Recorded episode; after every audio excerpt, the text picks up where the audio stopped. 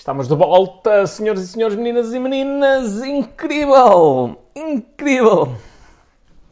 Jesus, hoje foi mesmo agressivo. Gravei para aí 70 vídeos, uma coisa assim do género. Boas domingas, como é que é?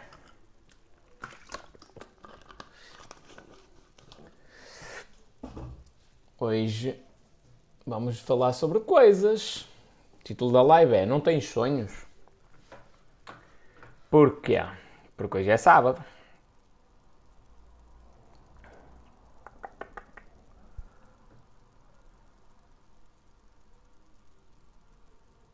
Vamos a uma pergunta lixada. Quem é que tem mais poder em Portugal? A imprensa? Não, companheiro. A imprensa é. Isto é um jogo de xadrez.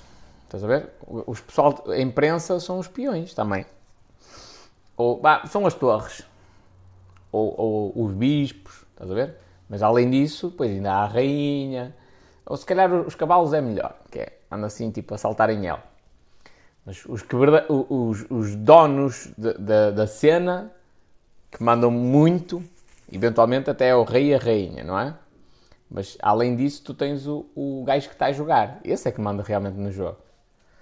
A imprensa faz muita coisa que lhe é pedido para fazer daquela maneira. As notícias que saem são daquilo que interessa. Há muita coisa que é controlada. O pessoal pensa que vive em liberdade. Há muita coisa que é controlada de uma maneira absurda. Mas a imprensa é que influencia mais. Olha, a mim não me influencia nada. À generalidade das pessoas, sim, faz sentido. Apesar de que hoje em dia, é, olha, que curioso, os adolescentes, isto é um estudo que foi feito nos Estados Unidos, os adolescentes são mais influenciados pelos youtubers que seguem do que pelas estrelas de cinema. E que aparecem em séries e coisas do género, que antigamente eram as pessoas que tinham mais influência. Eram quem ganhava os contratos publicitários mais caros e coisas do género. Como é que é, Robert? Tudo bem, companheiro? Portanto, a, a, imprensa influencia bastante? Influencia, claro que sim. Mas também cabe, cabe à pessoa que tem dois dedos de testa dizer assim: porquê é que eles estão a dizer isto? Aliás, eu já tenho, eu tenho. Imagina, se eu te disser assim: olha, compra Bitcoin. Melhor, eu mando um e-mail à minha, à minha newsletter e no grupo que eu tenho no Telegram: pessoal, Bitcoin está um preço espetacular. Acho que é uma boa ideia o pessoal comprar. Uh, não querendo eu aqui dizer que estou a dar recomendações financeiras, é só um exemplo. Uh, eu tenho noção que eu influencio alguma coisa. Porque eu não vou falar só com uma ou duas pessoas, estás a ver? Eu vou falar com uma audiência maior. E é provável que nesse seguimento hajam pessoas a comprar e se as pessoas comprarem, aquele ativo eventualmente valoriza. Isto parece ridículo e não pode ser feito, não é? Não posso manipular os mercados desta forma, tá, tá, tá, mas é o que acontece com a imprensa. Há um gajo qualquer que lhe interessa, amigo, olha, fala, fala bem deste banco ou fala bem desta empresa. Se agora é só notícias sobre esta empresa. Qual é a imagem que fica na cabeça das pessoas? Puh, esta empresa está no topo, está a arrebentar com tudo. Se calhar perto da falência. E Deus me livre, toda a gente está a correr para comprar ações daquela empresa e de um momento para o outro, foi a vida. Olha o Carlos e o Fábio e o Fernando.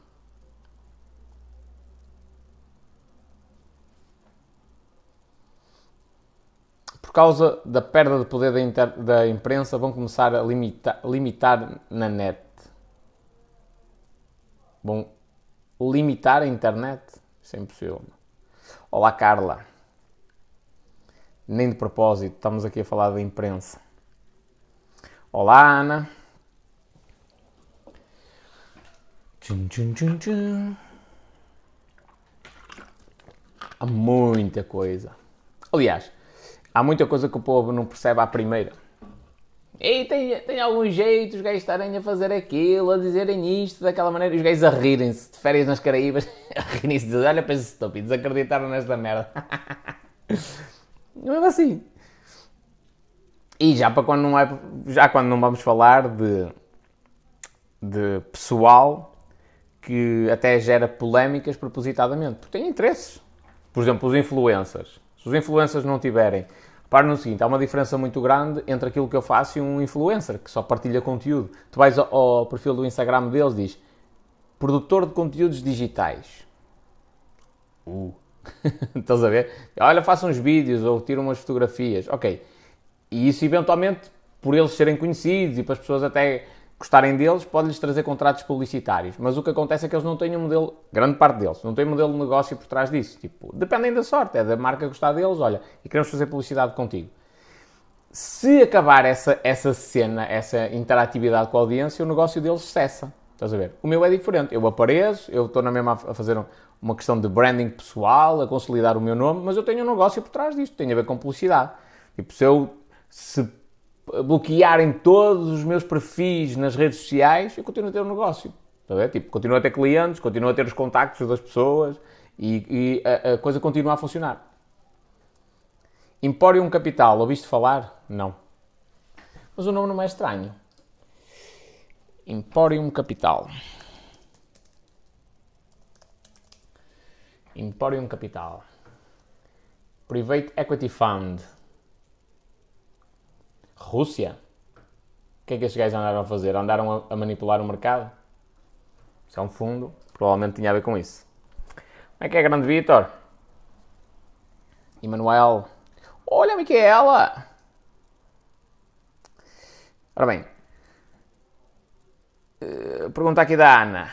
No Insta diz para eu promover a publicação do fantoche para ter mais interação. Devo seguir o conselho do Insta? Se calhar não naquela publicação. E devo escolher o público. Acho que o fantoche ia ser muito vasto. O Insta está-te a dar essa recomendação, como é lógico, para tu aumentares o teu alcance. Está-te a dizer assim: olha, queres que mais pessoas vejam? Tens de pagar. É uma maneira, é uma maneira bonita de dizer isto, está a ver?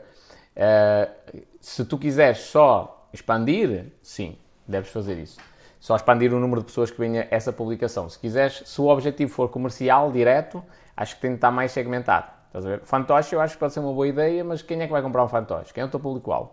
Aliás, hoje, veio uma, uma cena à cabeça, tipo, um audiobook que eu estou a ouvir sobre branding, tipo, foi mesmo para explodir, que é, o que é que toda a gente no marketing digital vende? Isto vai fazer parte da minha mentoria de copywriting. O que é que toda a gente vende? A construção do avatar. Quem é a tua persona? Quem é o público-alvo? E eu vou fazer o inverso, que é quem é que não é, teu, ou melhor, o que é que o teu cliente não é. E quando eu digo não é, não é, ah, é toda a gente. Não, é o que é que ele não é, mas o que ele quer ser. Porquê? Uma empresa que quer trabalhar comigo, pá, ou pode ser assim uma coincidência muito grande, que é do género. Uh, pá, estou a precisar de um gajo para marketing digital e tu serves, não é? Tendo em conta que eu não sou o mais barato.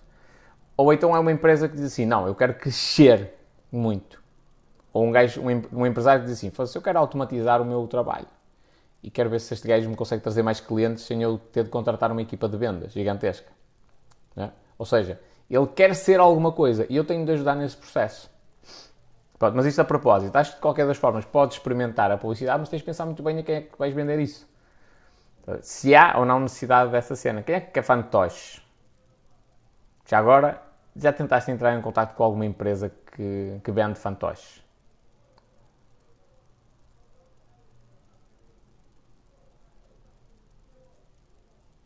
Ganda Pedro e Sandra. O Pedro diz: O comentário à tua corrida foi exatamente no contexto de quem vê de fora. Só doidos. É mesmo assim. O pessoal vê de fora. Ui, Deus me livre, malucos o que é que eu vou fazer e tal, e não sei o quê. E, quando, e não sabem que a realidade é que aquilo nem é um treino físico, é um treino mental. De correr no, no pior cenário possível. E hoje foi igual. Ora bem, o que é que aconteceu? Imperium roubou. pois. Emporium Capital. Olha o Joe Tuga, estou-te a ver no PC. Tenho audiência nos outros canais também. Tenho, sim senhor. 50 Cent Army, já ouviste falar? Não. Penso que promover a ursinha com os dados do bebê é melhor porque posso segmentar o público para mais com bebés. Isso. Assim, a primeira, primeira coisa para promoveres uma publicação é pensa qual é o teu melhor produto. Olha, este vende. Pronto, então faz esse. É porque é um erro muito comum tentar-se fazer tudo ao mesmo tempo. Eu tenho um cliente que anda a tentar disparar em todo lado. É tipo uma caçadeira. Ele está a precisar fazer vendas e anda tipo uma caçadeira e, e está a ferir as pessoas, mas não mata ninguém. E, tem, e quando é assim, tem de ser a sniper. É, pegas num, é só um tiro, mas é uma morte certa. Então aposta naqueles que estão a funcionar. Porque se eventualmente vender, nem que seja uma ou duas almofadas ou bonecos, ou seja, seja o que for, hum, dá-te logo fluxo de caixa para tu continuares a reinvestir e aumentares o negócio.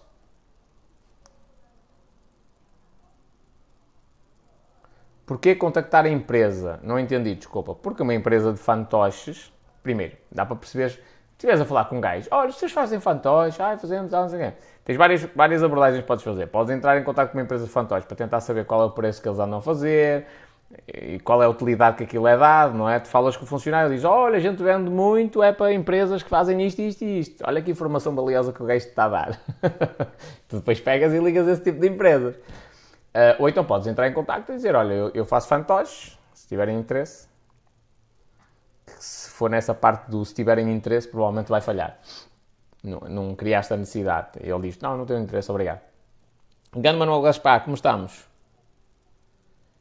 Investias 10 mil euros e ganhavas 17% ao mês. Pois! que luxo! Num fundo. Quer dizer, o SP de 500 dá em média, nem chega a 10%, mas dá 10% em média, anual. E esses gajos, boa, 17% ao mês. Deu-me livre. Olha, a Sandra deu aqui uma boa ideia. Cresce. É uma boa ideia. Também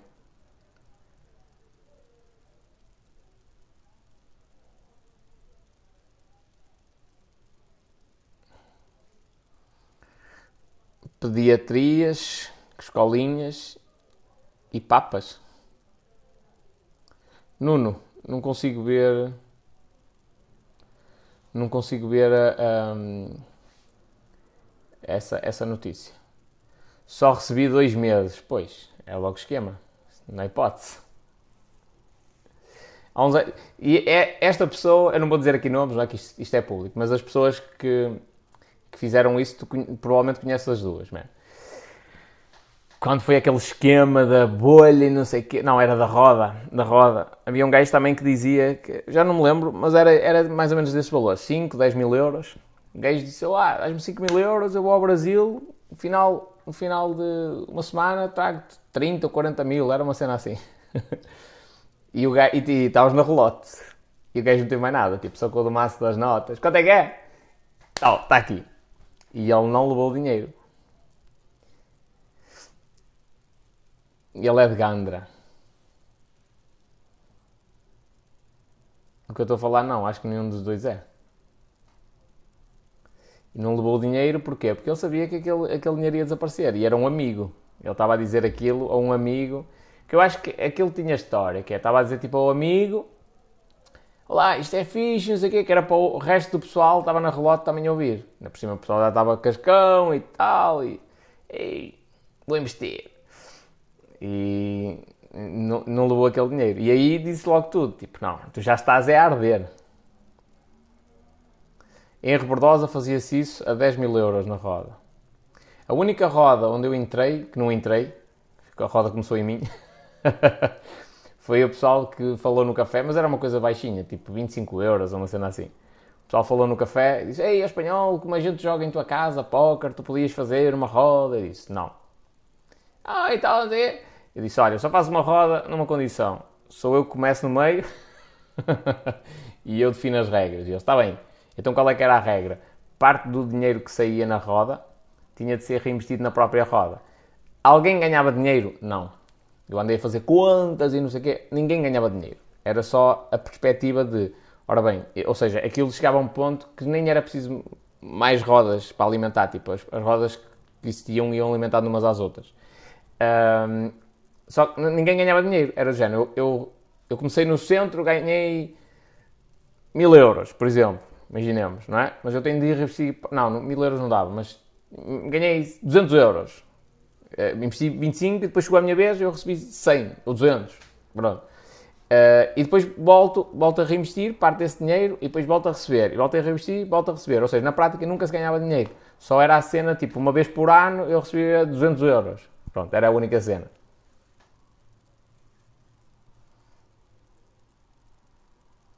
Olha, a Sónia. Diz o Pedro, companheiro, temos de te agradecer uma cena. Por tua causa, uh, já não há TV cá em casa. Muito bem, acho que vais ganhar bastante com isso. E vou-vos vou dar outra recomendação, sincera. Porque vós para quem não sabe, a Mafalda e o Pedro trabalham os dois juntos uh, na área da moda, fazem moldes. Uh, ela é modelista e ele trata dessa, dessa parte de, de passar os moldes que ela faz para PDF e coisas assim do género. Um, e como trabalhais os dois juntos durante bastante tempo, vou-vos dar uma recomendação, que é acordar mais cedo e o início do dia é o vosso momento de casal. Não quer dizer que seja a parte sexual, ok? É o vosso momento, tipo, para estar a falar um com o outro, sem stress, sem... antes de começar o trabalho e tudo mais. Porque é o momento do dia onde ainda não há problemas, eventualmente. As vossas cabeças estão, tipo, tranquilas, dá para falar na boa, vai haver ali uma conversa, tipo, calminha, estás a ver? Tipo, aquele primeiro momento é o vosso. A cena mais importante do dia tem de ser, ou melhor, a cena mais importante tem de ser feita no início do dia. Então, especialmente para duas pessoas que trabalham uma com a outra, a melhor maneira é de manter um relacionamento saudável é eventualmente começar isso logo no início do dia. E o pingo doce de Gandro, que tens a dizer sobre esse investimento? Acho espetacular. Nem sei porque, como é que ninguém olhou antes para aquela oportunidade. Mesmo, não sei. Aliás, não é só aquilo. Olha, quantos cafés é que tu tens em Gandra? Para quem não sabe, Gandra tem a CESPO, que é uma, é uma, está ligada às ciências da saúde, é uma universidade privada, está ligada às ciências da saúde, que deu um passo espetacular para, para angariar clientes, que são alunos, não é? Ou seja, eles agora têm estudantes de França, de Itália, agora são estrangeiros, basicamente. Mas aquilo era terriola. Era, ainda é. Andra não é nada por aí além. Pronto. Já construíram um hotel, uma residencial, basicamente. Os, os alunos moram lá, na, no próprio hotel, que é uma cena fixe, que é um hotel pensado para estudantes. Uh, está muito potente. Fechou o único ginásio que havia. Não, o que havia ali perto, ainda há o chill out. Mas o, o como é que chamava? À beira das bombas da Galp fechou e não abriu mais nada e não tinha supermercado nenhum, tinha pequenos mercados e, e, usou, e grande parte desses mini mercados abriram depois. Portanto, faltava. E, e, aliás, eu acho que mais tarde ou mais cedo uma das outras grandes cadeias vai abrir lá. Foi um dos melhores investimentos em paredes, não achas? Não, não propriamente. Isso é um investimento privado, mas não acho que tenha sido assim grande cena. Essa, essa era mais do que evidente. Fitness. Não estou a ver qual era esse.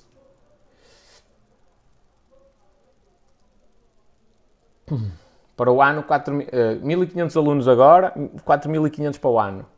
Top. Olha, não tens pessoal a ter formações de francês, é um dos grandes impedimentos. Eu cheguei a falar nas piscinas, tipo, uma vez entrou um gajo para nadar na piscina do Roberdose. Oi, que é isto, man? O que é que este gajo está aqui a fazer?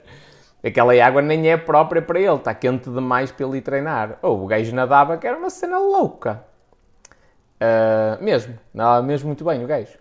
E, e, o que era? Era um aluno da CESP, pá, teve saudades de nadar, era, era atleta de alta competição em França, teve saudades de nadar e foi até à piscina. E eu depois sugeri, inclusive a fazerem um protocolo com a CESP, porquê? Para facilitar tudo. Tipo, eles até podiam ter uma equipa de, de, de natação para competirem a nível estudantil, uh, permanente. E além disso, havia uma comunicação entre a Câmara Municipal e, eventualmente, uh, a faculdade. Tipo, a informação sobre normas, obrigatório usar chinelos, touca, passar no chuveiro. Tipo, essas cenas eram até dadas na língua deles. Francês, italiano, qualquer coisa, inglês. Um, ninguém quer saber. Pronto, isto agora aplicando à cena dos, dos privados. Não tens muita gente um, a estudar francês para se conseguir adaptar a eles. Não tens muita gente a estudar inglês. E estão a perder a oportunidade. Mesmo. Estão a perder uma grande oportunidade. Está ali um mercado espetacular.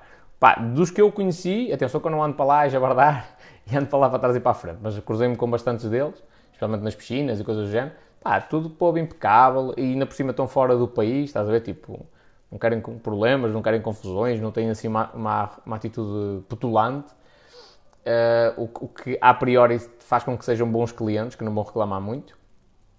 Uh, pronto, mas as empresas também têm de se adaptar a isso, não é? Ah, eles estão no nosso país, que aprendam o nosso idioma. Pá, aprendem se quiserem. Se a escola lhe dá aulas em inglês e para eles o inglês serve, é tranquilo.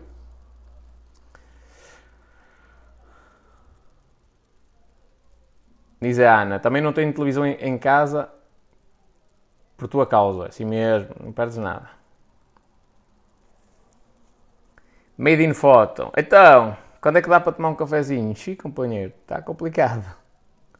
E esta semana vai ser de malucos mesmo.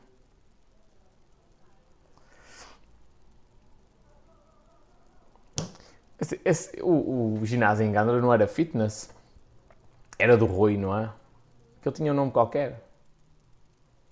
Não, Fitina era em Rebordosa.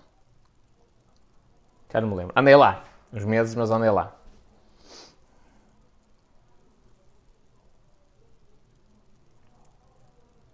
Não perdes nada? E não ter televisão? Não, não perde nada. Não há nada que um livro não possa ensinar. Desculpa lá, Carla, mas eh, eu não posso incentivar o consumo de televisão.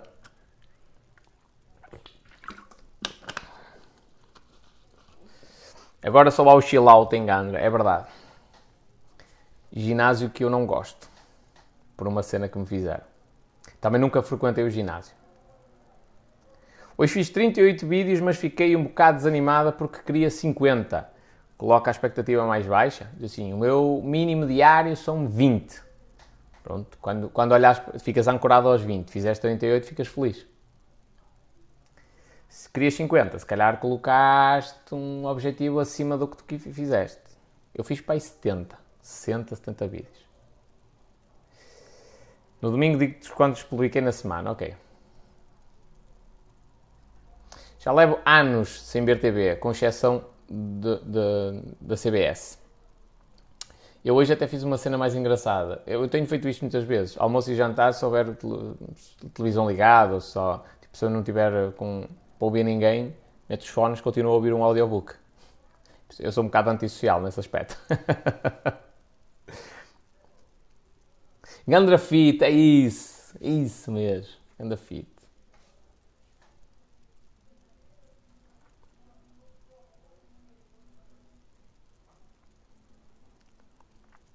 A nossa zona tem aqui boas, boas oportunidades de negócio.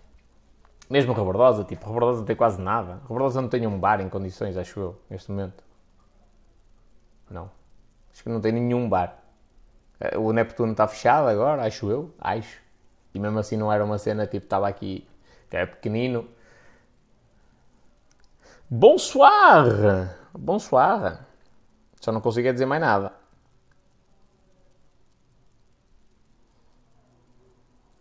Mas isto são portugueses ou nem por isso? Calhar. É provável. Portanto, há sempre muitas oportunidades hum, aí à espreita.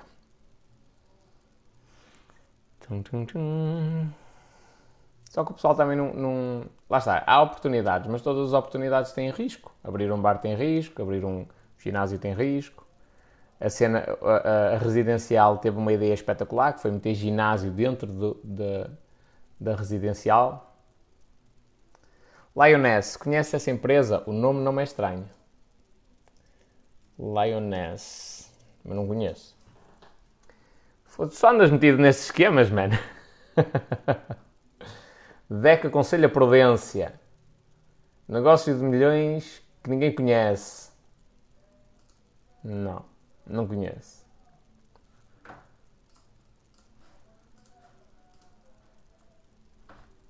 No outro dia, por causa daquela empresa, a On Passive, também é de investimento. É a mesma cena, isso é tudo esquemas de pirâmide. No, no, outro dia, por causa da On Passive, houve um gajo que me ligou e disse assim: opá, o que é que tu achas desta empresa? E depois até gravei um vídeo de género: opá, eu, eu não invisto um euro nesta empresa. Tipo, então os gajos estão a dizer, gajos que, que são da área da informática, estão a dizer que vão combater grandes empresas tipo Google e Facebook que vão arrasar na inteligência artificial, artificial, tipo, é fácil dizer, é difícil é fazer. Ah, agora estamos a captar investimento. Amigo, tipo, é uma coisa de uma dimensão absurda. É, vai entrar uma empresa, só para o pessoal perceber o modelo de negócio da ONU Passivo, vai entrar uma empresa que diz que vai fazer tudo. vai criar uma ferramenta de anúncio espetacular, vai criar uma ferramenta de edição de vídeo espetacular, vai criar uma, edição, uma ferramenta de edição de som espetacular, tudo, vai fazer tudo. Uh, ou seja, os gajos, uh, uh, eu não sei há quanto tempo é que a Adobe Premiere, o programa Adobe Premiere existe, mas já existe há muitos anos, tipo há 10 anos. E os gajos chegam agora e de um, de um momento para o outro conseguem fazer um trabalho melhor que aqueles gajos que estiveram lá 10 anos a desenvolver aquele software. Não estou a dizer que não seja possível, é, só que eles vão fazer isso em tudo. Vão conseguir cenas na inteligência artificial, em chatbots e coisas do género, tipo, não faz sentido nenhum. E o gajo falou comigo e disse, opá, o que é que tu achas e tal, que disseram que é uma boa oportunidade e não sei o que, não sei o que mais. Eu disse, olha, eu não investi dinheiro. E entretanto, o gajo que, que, que eu estava a convencer ele a aderir, entretanto falou comigo, por outra cena que não tem nada a ver. Ei, sabes que eu agora estou aqui no outro grande negócio, que é uma cena inovadora e bababá, e nós vamos partir tudo. Oi, eu tive duas horas a ouvir o gajo. E por acaso deixei-me estar a ouvi-lo, porquê? Eu ia tirando notas. Ele ia-me dizendo as merdas, quem é que é, quem é que é a pessoa responsável, fazia perguntas e tal. Tipo, é completamente incoerente. E aquilo pode até ter boas intenções, mas não vai resultar, na minha opinião. Vai, o pessoal vai perder o dinheiro. Quem investir, ah, que é sócio fundador. Se quiser para, se for para isso, também pode vir aqui, dá, faz a mesma injeção de capital no meu negócio. Eu também digo, olha, é sócio fundador. se é por causa de ter um papel e dizer, ah, sou sócio fundador. Uh, então acho que aquilo não, não, não vai funcionar. Depois, tipo, há um vídeo no YouTube, mostra o sítio onde vão ser os escritórios, não aparece a pessoa, tipo, tem voz off, a pessoa faz aquilo em voz off com péssima qualidade. É muito esquisito, muito, muito, muito esquisito. É, é uma diferença muito grande entre vender uma cena dessas. Eu não sei se o pessoal às vezes percebe a dimensão de, do poder de aparecer. Que é, eu, eu podia fazer vídeos em que eu dizia as mesmas coisas e eu não aparecia, não é? O que é que acontece? Se der cagada, ninguém sabe quem é que eu sou.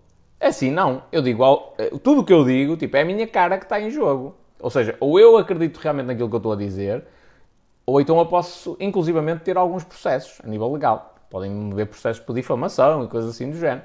Portanto, eu tenho, eu, o facto de eu aparecer diz muito sobre mim. É, eu, eu acredito naquilo que eu estou a dizer, eu acredito na, no meu projeto, senão não aparecia. É?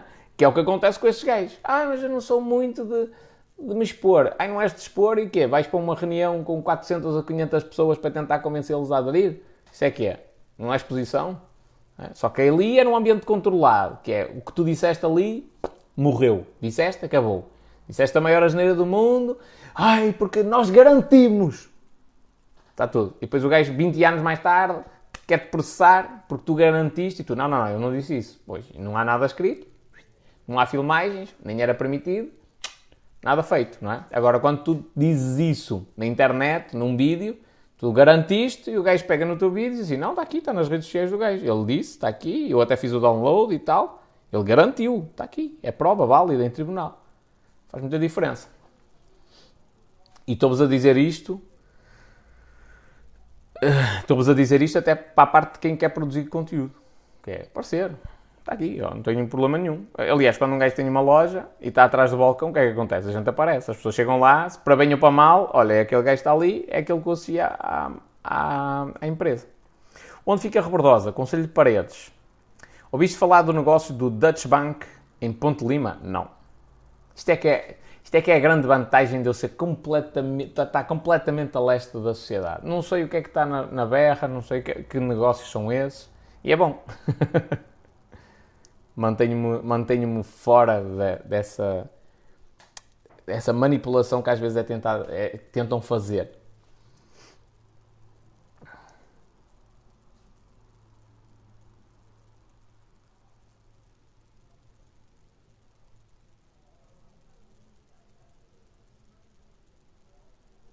Chocante o que aconteceu hoje no Euro. O que é que aconteceu? Se não há pessoal a dar as novidades, nada feito. O que é que se passou? Olha, Miguel. Miguel, nos próximos dias. E o Tiago, como é que é? Miguel, nos próximos dias sou capaz de gravar aqui um vídeo novamente sobre a imigração. Deixaste-me a pensar, man. Deixaste-me mesmo a pensar sobre uma cena. Olha que eu sou raça filha da puta. E fiquei a pensar de uma merda e provavelmente é o que eu vou fazer. Mas depois ficas a saber. É como a minha santa terrinha, o Poço da Cruz. Só agora é que o gajo investiu lá numas cenas fixes. Pá, isto é. Terriolas ficam sempre para segundo plano. Mas aqui a gente não se pode queixar. Tipo, Rebordosa tinha passeios bons, deitaram-nos abaixo, estão a fazer melhores. Que é para ficar tudo naquela pedrinha pequenina, que é para custar mais na manutenção. este, este Robert conhece bem. Astromil, tipo, se calhar só 10 pessoas é que caminham naquelas estradas, construíram passeios. Eu, eu acho, agora vou-vos dar a minha opinião. Eu acho sincero, não tem a ver com Astromil ou não. Até porque eu já vivi lá e tenho, tenho uma afinidade muito grande com Astromil. Um, eu acho idiota se construir passeios em estradas que não têm grande movimento, em que a estrada está em condições e a própria berma não é? Tem, tem todas as condições para se andar. Tipo, é idiota. Imagina, se não tiver passeio, for em Alcatrão e o Alcatrão tiver porreiro, tanto dá para um carro encostar, numa, em caso de necessidade, de ser um se avariou ou coisa do género, como dá para as pessoas andarem, como dá para os atletas correrem, tipo, serve para toda a gente. Quando constróis um passeio, cagou tudo. O carro já não pode encostar, dá para as pessoas caminhar, mas se o atleta quiser correr, vai ter mais impacto, porque está a caminhar em cima de cimento ou, ou, ou paralelos ou coisa do género. Ou, como é que chama aquela cena? Interessa. Uh, vai ter muito mais impacto, tipo, não faz sentido.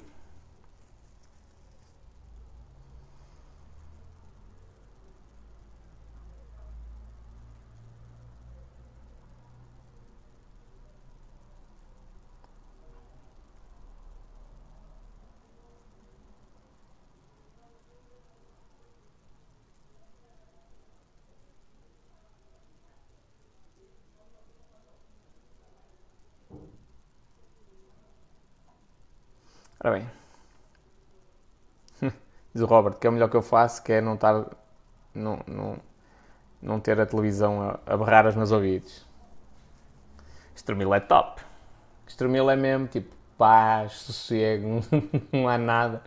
É, não, há, não há nada, tipo, não há nada a desestabilizar, é mesmo tranquilidade. E tenho, tenho bem saudades de viver em Estremil.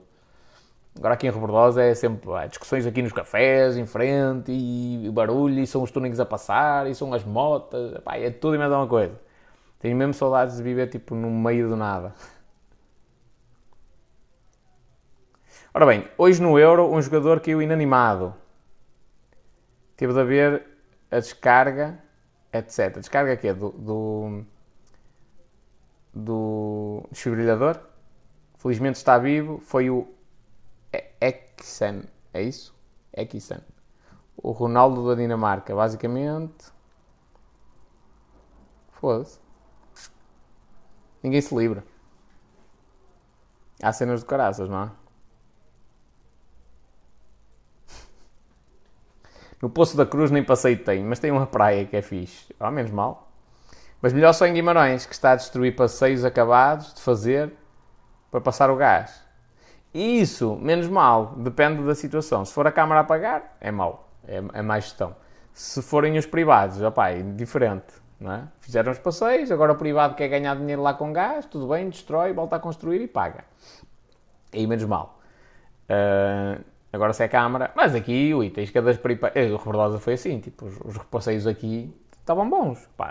Há um buraquito num ou outro passeio, pronto, não, não estou a dizer que, não, que tivessem novos, mas é uma coisa que facilmente com um saco de cimento tapas os buracos todos, de início ao fim, estás a ver?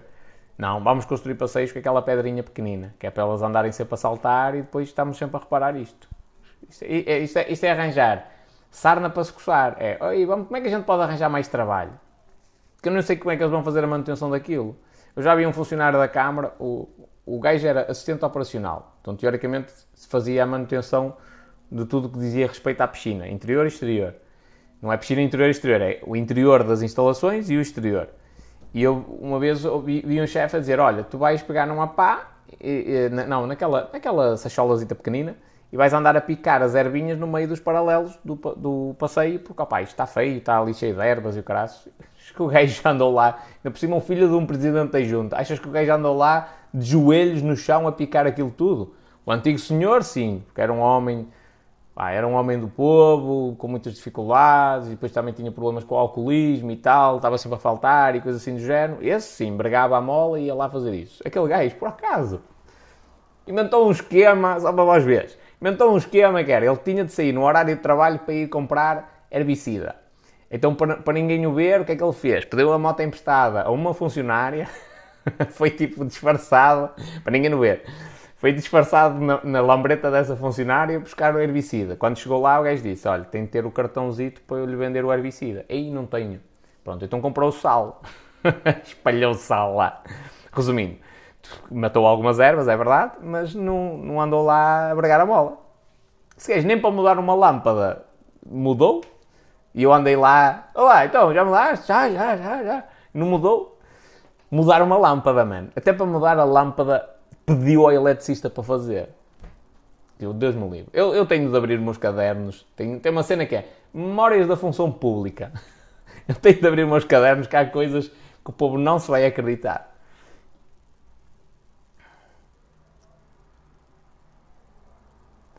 A altura que os passeios têm é para proteger as pessoas dos carros. Sim, faz sentido isso, estás a ver? Mas numa estrada movimentada. Uma estrada que não tem praticamente movimento nenhum, quer a nível de carros, quer a nível de peões. Não é?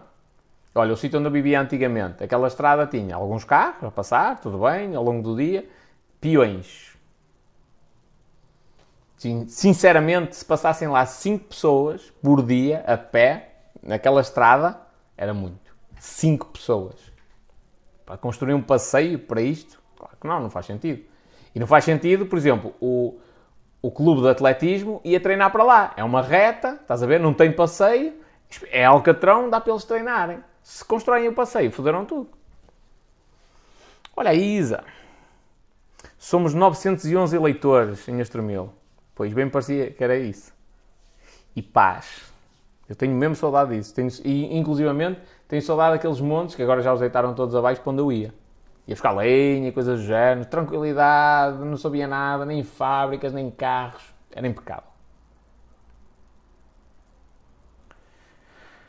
Espanhol, viste a declaração dos anónimos ao dono da Tesla? Não. Mas não vi essa, 100%, ouvi qualquer coisa sobre isso. Uh, mas cheira-me que é, é basicamente gente que está, está frustrada. O Elon Musk está a fazer Ei, tu andas a manipular os mercados. O Elon Musk só está a fazer, está a curtir um bocadinho a, a, a, a influência que tem e só está a fazer o que durante anos, se calhar centenas de anos, se fez no mundo, que é usar determinada influência para, para condicionar as pessoas em determinada direção.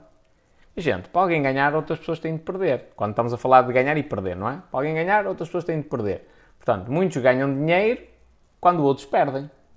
Faz sentido no mercado de, de, de valores. Uh, portanto, os grandes gajos que ganham muito dinheiro fazem o quê? Que são santinhos. Eles têm uma cena que, que adivinham tudo que vai subir.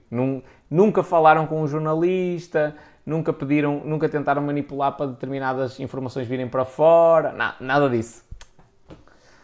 Ah, não, não é por aí. E o, o, Elon Musk só está a curtir a cena dele. Tipo, olha. E, e, a questão é: ele tem tanta influência e gerou resultados que surpreenderam as pessoas que ele diz uma. Perdão, ele diz uma cena na brincadeira e isso condiciona os mercados. Tipo, não é culpa dele. O que é que vamos fazer? Vamos proibir o Elon Musk dizer tudo e mais alguma coisa? Claro que não. Faz sentido. Tipo, é a liberdade dele também que está em causa. Pá, ele que diga o que ele quiser.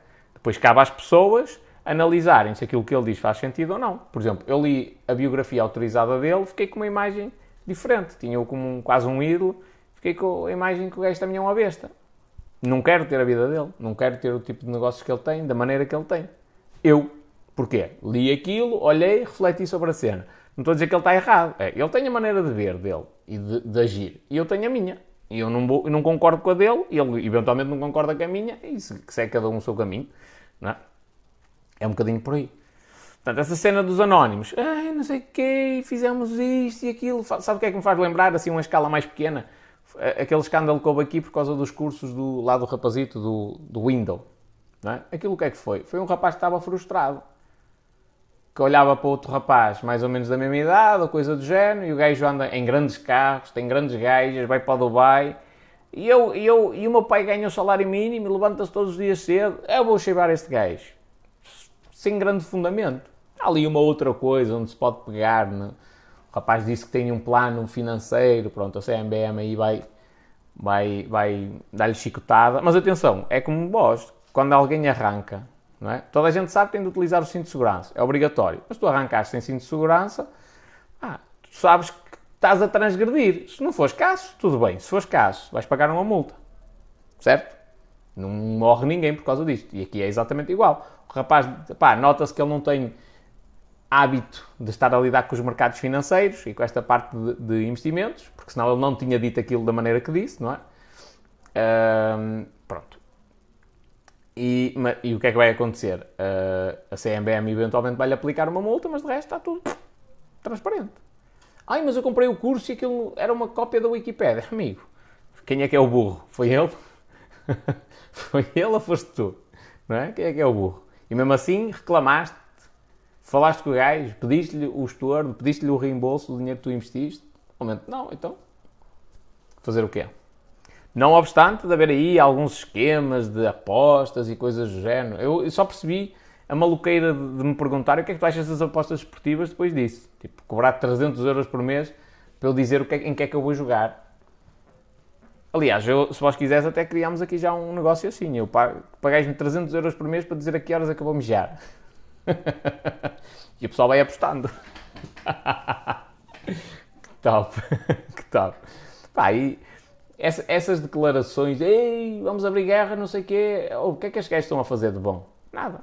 Atenção que eu concordo em revelar-se muita coisa, tipo da Wikileaks e coisas do género, muita coisa que é que se anda a enganar as pessoas só por interesse económico. Eu concordo que isso seja, seja dito. Mas nesse caso é mais, parece-me que é mais uh, inveja. Olha a Sandra, e a Mónica, Assis.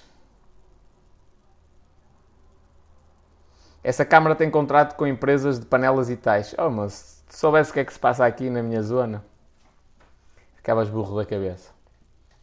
Há uma máquina que foi instalada num centro escolar custa tipo 100 mil euros, uma cena assim. Nunca funcionou. Nunca funcionou. A máquina foi pousada. Construíram um centro escolar, eu acho que até tem a ver com ar-condicionado. Agora não vou precisar, mas acho que tem a ver com ar-condicionado. A máquina foi pousada, só para dizer, ela está entregue. Agora a instalação custa mais X. Porque adjudicaram o contrato que era a compra da máquina. Ok, os gajos disseram, está aqui, nós damos o preço da máquina mais barato, agora quer a instalação tem de pagar. E ela teve lá N tempo sem instalação. Nem sei se já está instalado.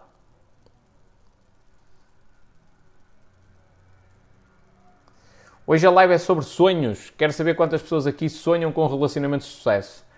Eu acho que todas. Todas. Ora bem, eu acho que. Não sei se o Jota hoje ainda vai aparecer. Porque ele já anda aí na má vida. De certeza.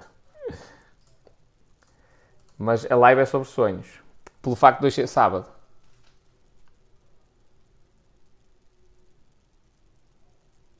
Mas o melhor é a picardia entre o Jeff Bezos e o Elon Musk. Gente, coisa muito importante para negócios, ok? Grandes marcas, o que é que elas têm? História. Histórias. Isto é sobre grandes marketing e branding.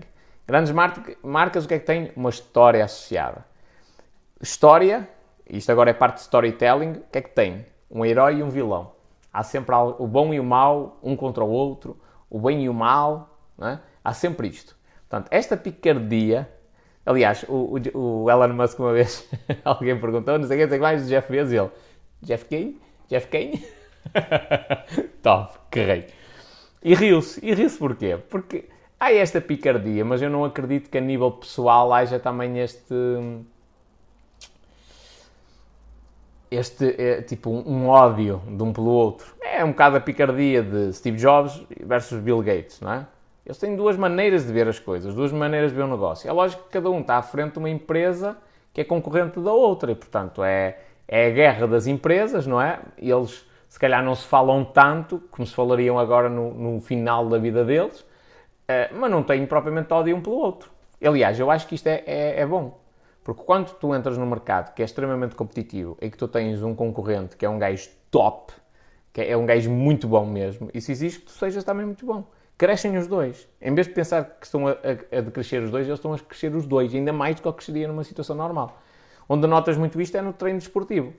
Tu és atleta de natação. Se tu treinar só com mancos, passando a expressão, só com gajos que tipo, não, não, não dão uma para a caixa, são muito amadores, tu vais estar sempre à frente deles, tipo, nem tens motivação para treinar. Agora, mete num, num, num grupo de atletas que estão melhores do que tu, amigo, tu começas, siga, siga, siga. Aliás, a minha melhor, o meu melhor tempo de natação ao 100 crawl não foi em prova, que normalmente na prova é que tu estás com a melhor condição física, não é? Não foi em prova, foi num treino. Porquê? Porque era um treino que eu estava muito cansado, estava, pá, final de um dia de trabalho, estava completamente exausto. E normalmente na, no meu grupo, não é que eu o nadador mais rápido, mas no meu grupo, no grupo dos náufragos, eu ia à frente e naquele dia eu fui passado. Oh amigo, quando a primeira vez que me passaram, quando eu senti, pá, sentis as mãos da pessoa que vai atrás nos teus pés é normal. E é aquele toque a dizer assim: acelera, moço. E tu às vezes, tipo, aceleras um bocadinho, depois paras, aceleras um bocadinho, depois paras. Quando eu senti o atleta a passar, siga que eu não posso ficar para trás, estás a ver? E a partir daí foi sempre tem, tem, tem, tem, tem, tem, tem, sempre ao máximo. Ou seja, aquilo puxa por nós. Na prática, eu ter ali alguém que está a um nível acima de mim ou, ou que está a melhorar mais do que eu, puxa-me também para cima.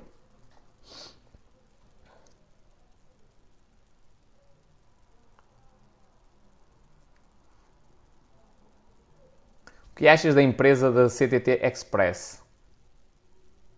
Não sei, não vi o que é que eles fazem em concreto. Mas quem deve saber isso a fundo é o Paulo Leão. Porque, e eu acho que ele não tem assim grande imagem deles. Porque ele já, te, já falou aqui nas lives comigo que teve eh, clientes dele que largaram a cena, a cena da Central Mensageiro e foram para o CTT Express e depois desistiram.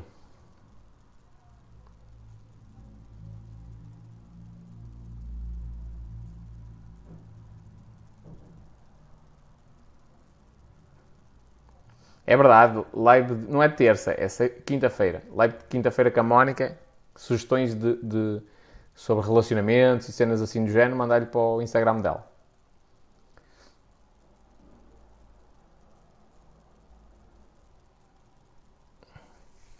O Bezos acha que está à, à frente da SpaceX.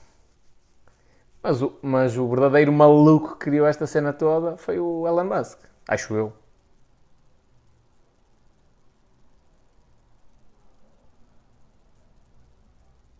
O meu sonho é ser reformado. Vou gravar um vídeo sobre isso, sobre a reforma.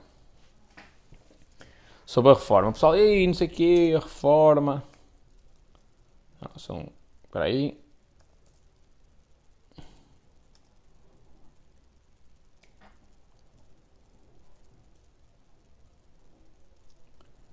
Quantos anos é que a gente trabalha até ter reforma? 40, mais ou menos. É mais ou menos isso.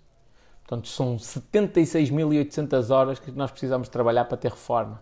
Será que vale assim tanta pena? Acho que não.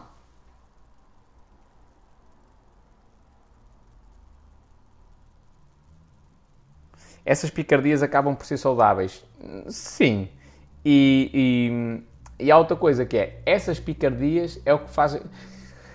No mundo há dois tipos de pessoas. Há os que produzem os programas e há os espectadores. Não é? Então, os que produzem o programa são eles, que eles é que têm a picardia, estão no centro das atenções. Depois têm os espectadores, todas as pessoas estão ali atentas. E, parecendo que não, esta picardia entre um e o outro é publicidade gratuita, é marketing.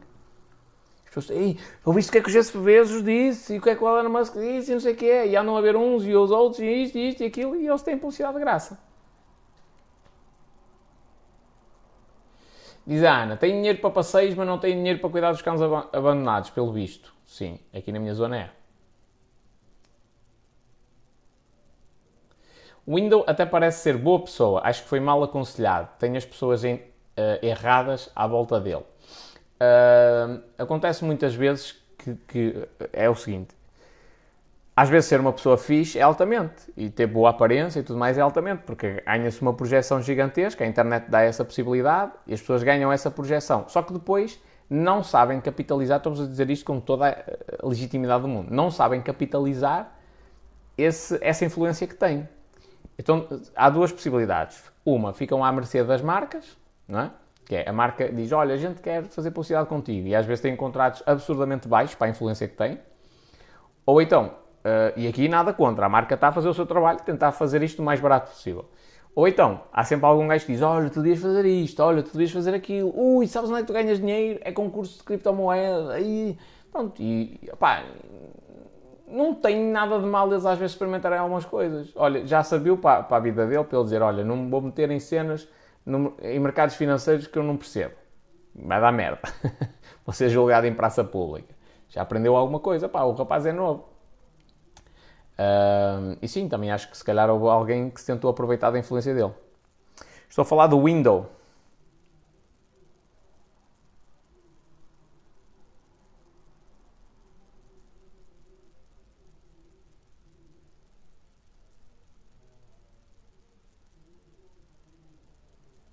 Tu trabalhas na CTT Express?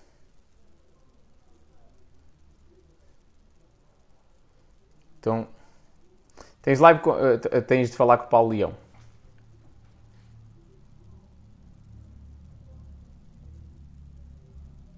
CTT trabalhavam bem quando era público, diz o Baldrock.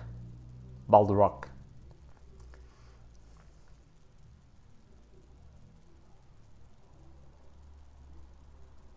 Podes ver quanto vou receber de reforma? Não, mano, não estava a ver isso. Estava a ver quanto, quanto tempo é que demora para tu teres direito a uma reforma.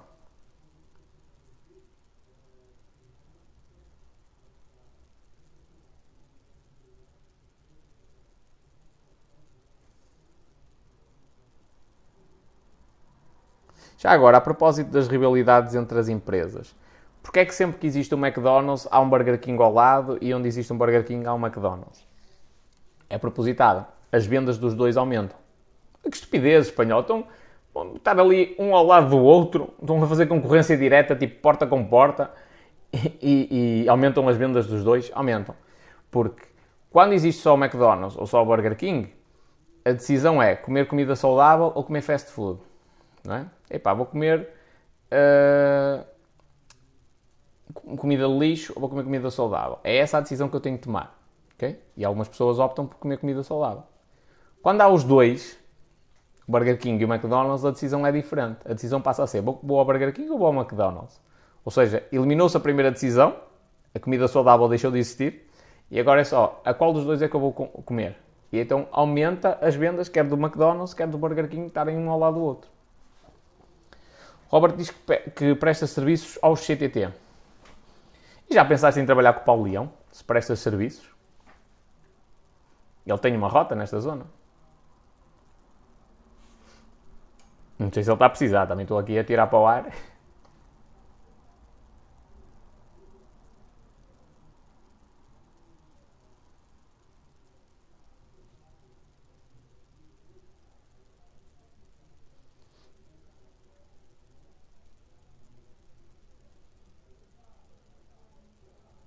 Vou ao Algarve 5 vezes por semana. Levo o serviço do Norte para o Algarve. Rumos constantes. É potente isto. Gente, hoje vamos falar de sonhos. O título da live é Não tens sonhos? Porquê é que é este o título da live? Porque hoje é sábado, não é? Aquele dia de um gajo relaxar, estar aqui sossegadinho e tal. O que é que eu fiz? Agressividade, minha gente. Agressividade. Só hoje gravei para 70 vídeos. Não é? Ei, mas devia estar a, relaxar, é verdade, e estou a precisar mesmo. Só que eu tenho sonhos. A diferença é essa. E como eu tenho sonhos, eu tenho de trabalhar. Eu tenho de fazer alguma coisa. Então não me interessa se é sábado, se é domingo. Amanhã tenho muita coisa pendente. muita coisa pendente. Aí é domingo, é o dia da família. Está bem, eu valorizo imenso a família. E, mas tenho sonhos também. E também tenho de parar para, para realizar esses meus sonhos. Então a, a pergunta aqui é, Jano, o que é que tu fizeste hoje, sábado, é? um dia de descanso, para estar mais próximo dos teus sonhos. Porque basta às vezes fazer uma coisa. Basta fazer uma cena, uma cena específica, ficamos mais próximos dos nossos objetivos, dos nossos sonhos. E o resto do pessoal, não. Tipo, quer saber. É sábado, é dia de descanso. Vou para a praia. Tudo bem, é legítimo e vale a pena. E já estou com saudades de ir à praia. Mas eu tenho sonhos. E depois tenho outra coisa, que ninguém me disse isto e faz muita diferença, que é a determinada altura da vossa vida é necessário mesmo fazer um corte em muitas das coisas que nós gostamos e estabelecer uma hierarquia das coisas que nós vamos fazer. Uh, por exemplo, uma que me deixa bastante triste. Eu hoje não estudei piano. E outra que me deixa ainda mais triste. Ontem estudei piano, pouquíssimo tempo, duas coisas que me deixam triste, e percebi que estou a perder a destreza nas mãos. Ok? Mas isto faz parte do processo, porque eu, inclusivamente na minha oração diária, para me condicionar para o sucesso, digo que estou disposto a dedicar das 4 horas de estudo de piano diárias. Então eu sei que entre eu ter de gravar 70 vídeos ou tocar piano, a decisão está tomada. São 70 vídeos. Ei, mas tu gostas de piano? Pois gosto. Mas gosto ainda mais dos sonhos que eu quero alcançar. Eu estou a abdicar do piano agora para daqui a 5, 10 anos poder estudar 4 horas de piano por dia, todos os dias. É uma decisão difícil, é fodido. Eu, às vezes fico mesmo chateado de não estudar, de ver os dedos a, a perder a, a agilidade. É uma decisão difícil. Mas tenho um fim maior. Mais à frente, eventualmente, as coisas vão acontecer.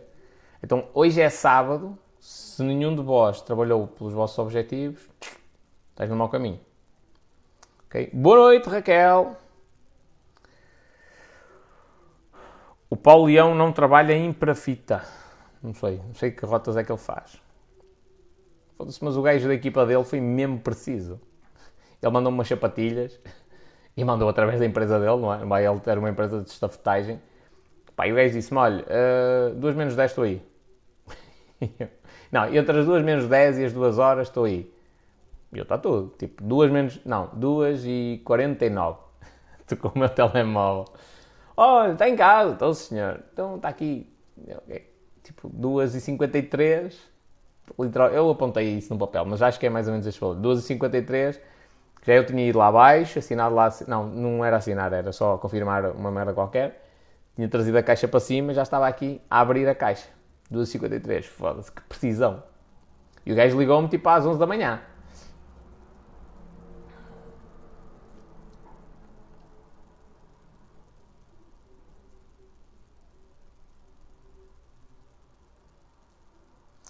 Eu tenho sonhos, já assim pago 4 mil euros de IRS, não quero imaginar quanto pagarei se fosse patrão. Vitor, vou-te dar aqui, esta é aquela chapada que precisas levar. Desculpa, já te estou a pedir desculpa anteriormente, tu pagas tanto porque és empregado. Okay? Quando fores patrão pagas menos. Vou-te explicar uma coisa, tu quando és empregado, tu recebes o teu ordenado, pagas impostos e depois tens as tuas despesas, e depois gastas o teu dinheiro nas tuas despesas. Okay? Quando tu és patrão, primeiro tu tens as tuas despesas, depois tu pagas impostos e depois é que tu ficas com o teu salário. Portanto, o dinheiro que tu vais pagar de impostos é menor, porque primeiro aparecem as tuas despesas. Grande parte das despesas podem entrar como despesas da empresa. Estás a ver? Grande parte. À exceção de empresário em nome individual, que aí tu vais levar no focinho, tesa. Mas também é o início. Mas a partir daí, grande parte das despesas são despesas da empresa. E eu não me preocupo quanto é que eu vou pagar de impostos. Aliás, eu quero chegar ao ponto de pagar muitos milhões de impostos, que é sinal que eu estou a ganhar muito dinheiro. E depois vem outra parte, que é a parte de otimização fiscal, em que tu pagas a gajos que te cobram balúrdios, mas que te fazem poupar milhões. E dizem assim: olha, não, não vamos fazer assim, agora vamos criar outra empresa que presta serviços à tua empresa que assim, ela imita esta, isto, a gente vai buscar o IVA desta desta forma, tal, tudo dentro da legalidade. Não é nada de ilegal, estás a ver? Tudo dentro da legalidade. Portanto, e, e é, mentaliza-te uma coisa, que é, ou tu mudas a tua mentalidade, ou tu andas a pagar para os outros. Não há meio termo. Ei, mas isso não é justo. Esquece. É, é, tanto é justo que está na lei. Estás a ver? Tipo, está, é, aliás, a lei que muita gente, especialmente os empregados, pensam que é feita para proteger e não sei o quê, tipo, está a favor desses gajos fazerem isto tudo, não é? Ainda agora com o negócio da EDP, ninguém achou estranho, quer dizer, a lei alterou umas semanas antes que permitiu para fazer uma cena qualquer e tal, que se evitou de pagar não sei quantos milhões em imposto de selo de uma cena qualquer. Não é esquisito? Tipo, faz parte do negócio, minha gente. Tipo, é, aquilo estava acordado, ó, meus amigos, ou o governo facilita desta forma ou nós não fazemos o negócio. Facilitou-se. É? Portanto, a mentalidade é um bocadinho essa. É, ou tu olhas para, para o jogo do dinheiro a sério, ou então continuas sempre nessa classe.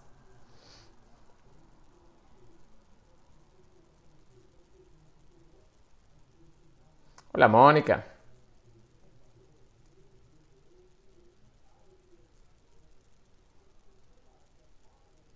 Olha, uma cena que o Paulo Leão disse aqui, que foi top, e é um conselho do caralho para quem tem empresa.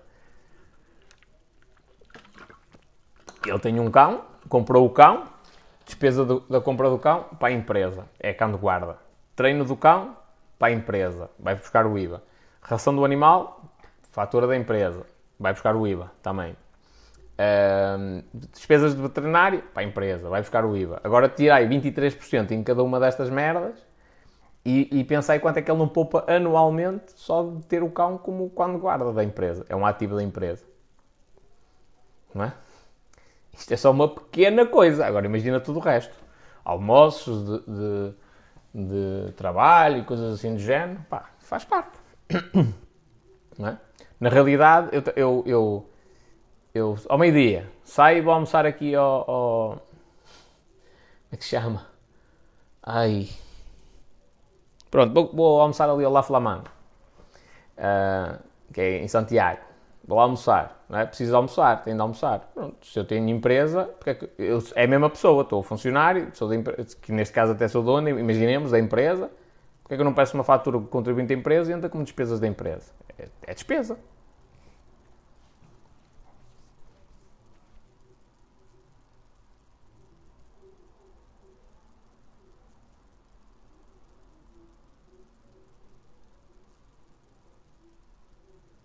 Eu tenho sonhos, em primeiro lugar, tenho de poupar para o investimento inicial. Faz parte do processo, companheiro.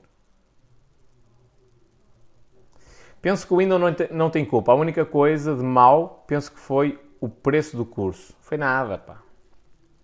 Ninguém é obrigado a comprar. O vídeo do anúncio do curso até foi bem feito. Ele soube usar o marketing. Hum, isso não. Aquele vídeo está péssimo. A nível de venda está péssimo. Péssimo mesmo. Uh, o preço do curso também não está errado. É 400 euros, é quanto ele achava justo. O que teve errado, a nível de marketing, foi ele quando deu a polémica ter dito que achou que o preço era excessivo, realmente. Aí, aí ele confessou que ele tinha consciência de que estava a cobrar mais do que aquilo que era justo. Se ele se mantinha mesmo, sempre a mesma posição, tipo, tá, e estava de consciência ele, tranquilo aqui, é, não, eu acho que isto vale 400 euros. Epá, mas isto, basicamente a informação aqui é o que está na Wikipedia e está não sei o quê, não sei o que mais. Então está tudo. Olha, imagina, imagina o seguinte, imagina que era comigo. Eu tinha um, um acordo qualquer com um gajo dizia assim, olha pá, tu vais fazer um curso de criptomoedas, de investimentos em criptomoedas e eu vou vender isto, ok? Estamos combinados? Sim. E eu disse, olha, tu fazes isto, isto, isto e fala disto e disto. E eu não sou especialista em criptomoedas, é o outro gajo. E o gajo fez o curso. Só que ele é preguiçoso e em vez de andar a fazer uma merda em condições, fez, uma, fez copy-paste da Wikipedia. Ok? E eu vendi-te um curso por mil euros. E tu chegas lá com aquela emoção e passada a primeira semana, ou os primeiros dias, recebo uma reclamação tua, outra reclamação de outra pessoa, outra reclamação e mais outra. Foda-se, está qualquer coisa mal. Eu vou ver o que é que está no curso, certo? Vou ver o que é que está no curso e aquilo é uma merda. O que é que eu vou fazer? Vou falar com o gajo lá, não aceita esta merda. Faz assim, assim, assim, assim, assim, assim, assim, assim. Ou o gajo faz ou contrata outra pessoa para fazer. Todos os clientes compraram um curso eu digo assim, ah, atenção, vem aí a segunda versão do curso. Tal, está aqui. Ainda por cima eu tenho o dinheiro do meu lado, tu já pagaste, eu já tenho o dinheiro, tipo, agora só pego no dinheiro e dou. Pago alguém, olha, faz-me um curso de início ao fim. Pronto, está feito. Qual é a dificuldade? E se tu pensares bem, tipo, se o gajo vendesse 100 mil, 1 milhão, ainda estou como outro, o gajo faturou o quê? 6 mil? 10 mil euros com aquilo? Negativo. Pá, está tudo. Fez um vídeo, dois e faturou 10 mil euros. Olha, está tudo. Ainda bem. Uh, a maioria das pessoas tem de trabalhar quase um ano inteiro para faturar isso. Não, mas na realidade em que nós estamos, das vendas na internet, isso não é nada.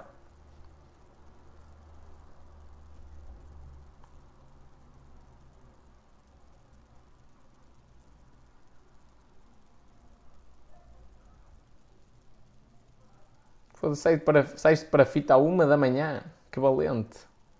Tu andas sempre à noite. Por isso é que eu te encontrava na relote.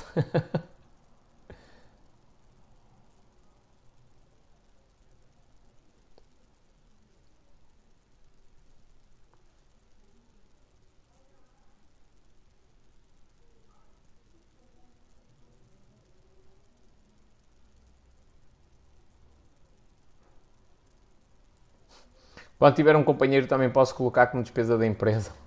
Metes como funcionário. Metes como funcionário. Olha, olha esta estratégia que, que, que, um, que um empresário fez. Opa, que eu dou-lhe valor. É uma grande estratégia e dou-lhe valor ele ter feito isso. Que é, a empresa estava com dificuldades, confinamento, o negócio dele estava fechado, não podia operar e ele tinha uma e, e tipo, tinha de despedir gente. Quem é que ele despediu? A ele. Tipo, eram dois sócios, não é? Uh, e ele despediu-se, basicamente. Um deles foi. Não, ele era. Não, ele era. Não era sócio. A empresa é de, um, de uma das pessoas e ele era. Ai, administrador, uma cena assim de género. Era funcionário, estava colocado como funcionário da empresa. Despediu-se a ele, foi para o fundo de desemprego, manteve os funcionários. Há que dar valor.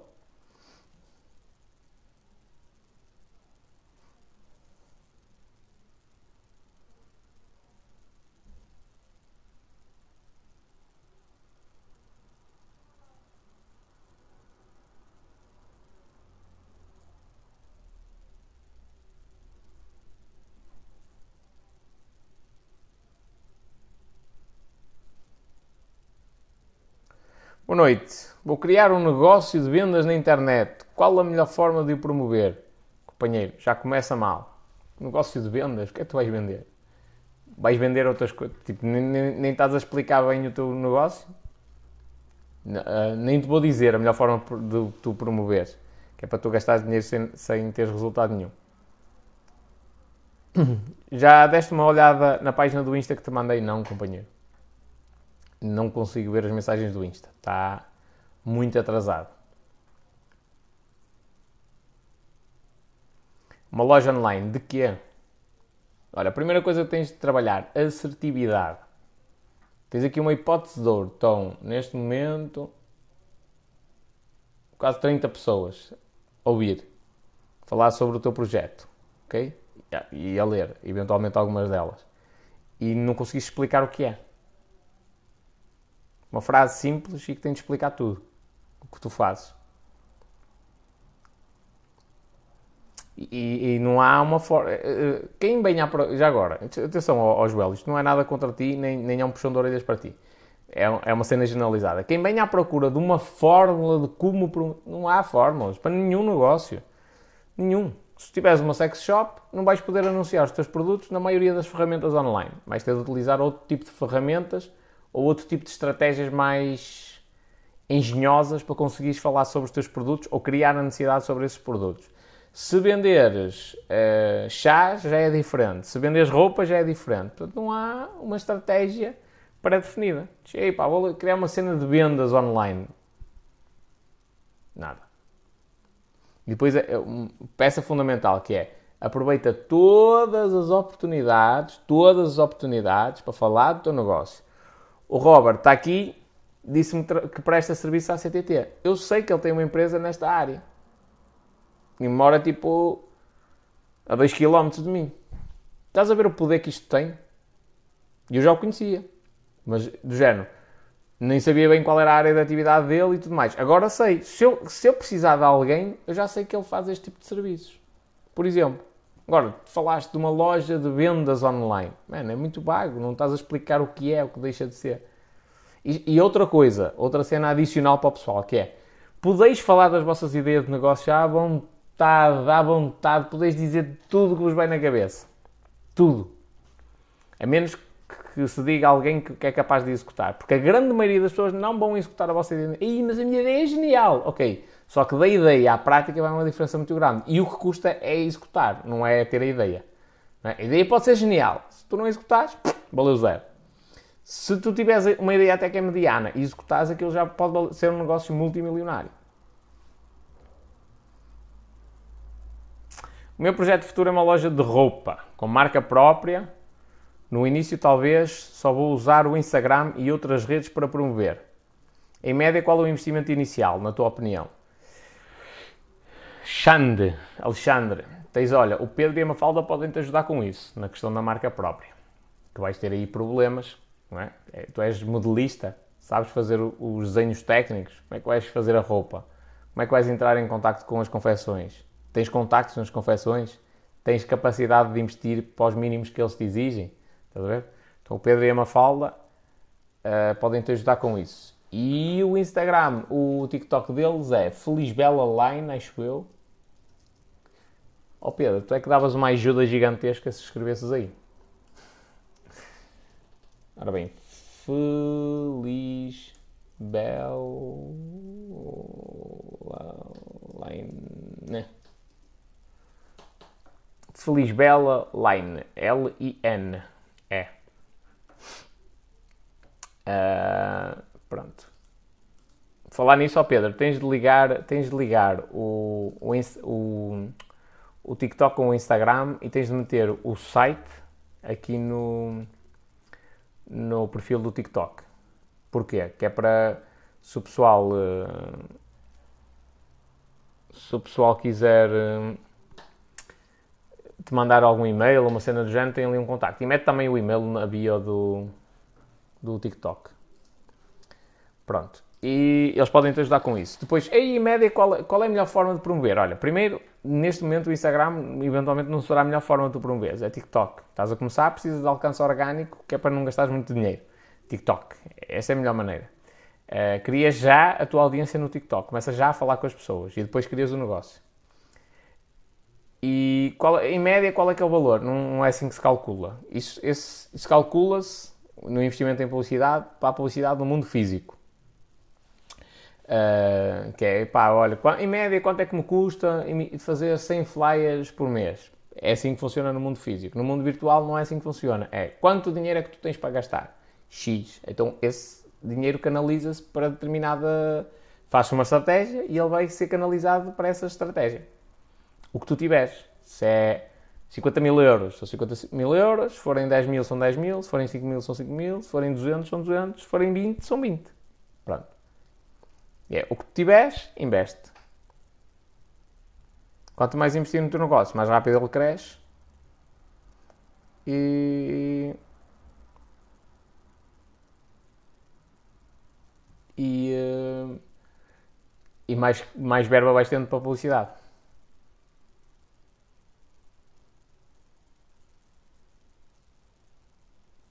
Sabes de uma maneira de retirar o ordenado da empresa de forma legal? Eu sei.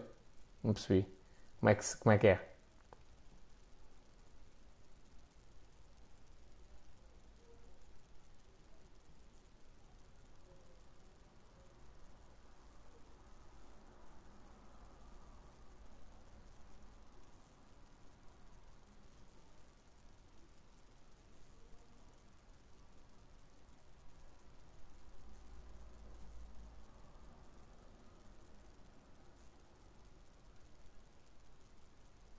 Uma falda aqui há uns anos restou isso no Insta e agora não tenho como aceder a esse nome. Queria outro, mano.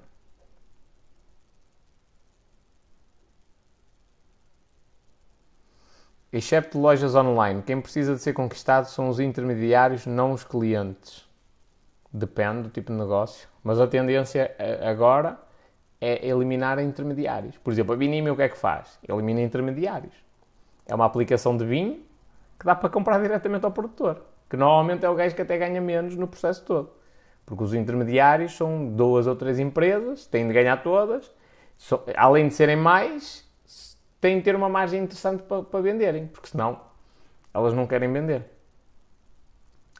Uh, então eliminar intermediários também é uma coisa importante. Já agora, que tipo de conta tens no TikTok? Acho que é a conta profissional, uma coisa assim. A produtor de conteúdo não é essa. Porque a produtor de conteúdo só te dá os, os áudios uh, que têm uh, sem direitos de autor. E não é essa. É, uma, é empresa ou corporativa, uma cena assim.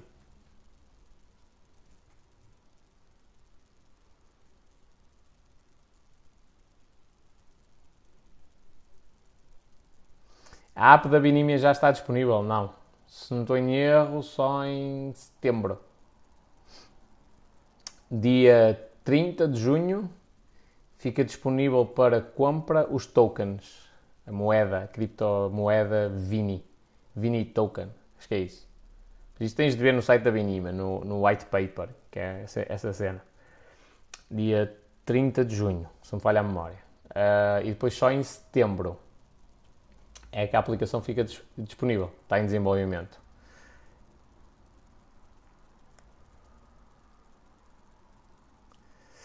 Feliz Bela Line, tu segues esse TikTok? Sigo. Sigo. Vais conseguir encontrá-lo nas pessoas que eu sigo. E é Feliz Bela Line com um E no fim. É, escreveste bem, Alexandre, só falta um E no final. Jesus, estou todo empenado. Turururu. Estava aqui a ver. Bem, o J. Oliver hoje deu o tiro. Eu, eu, já suspeitava disto porque ele não me respondeu às mensagens. O J. Oliver normalmente responde quase que instantâneo. É uma cena até assustadora. Não sei como é que ele consegue dar vazão a tantas respostas. Falar nisso, o pessoal que fez a, a mentoria dele. Eu vi ontem um vídeo do Alves que fez. E mudou alguma coisa, porque o Alves hoje eu reparei que está a gravar muitos vídeos. E eu, hum, mudou mesmo.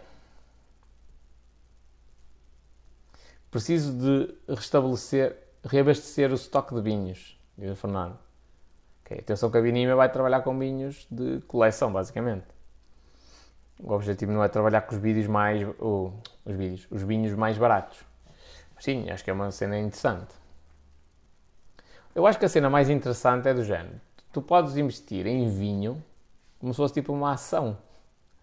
Estás a ver? Compras um produtor qualquer o vinho hoje. Ele ainda nem sequer foi colhido. As uvas ainda nem foram colhidas. Tu compraste o vinho. Não é? Imagina que aquilo vira uma colheita potente para caraças. Tipo, aquilo vai aumentando o valor e tu um dia vendes. Tipo, nem, nem tens o vinho na tua poça. A garrafa nunca chega a vir à tua casa. Se tu quiseres. Se quiseres, bem. Mas se tu não, uh, não quiseres, tipo, ela não chega, não chega à tua casa. Está lá, no produtor, de um momento para o outro, tu decides vender aquela cena, que basicamente estás a transacionar um token, não é? Um NFT. A garrafa de vinho é vendida a outra pessoa, tu ganhas o teu dinheiro, tranquilíssimo da vida, e aquela pessoa, quando decidir, ou vende a outra pessoa, ou então manda vir a garrafa e pronto. E é isso. Recebeste a minha pergunta? Não. Adoro vinhos. Eu, eu, vinho nunca foi a minha cena, mas bebia bastante. e vais te lembras. Bebia bastante. Agora não, agora é só água. Passeio por Milano, grande Vitor Hugo.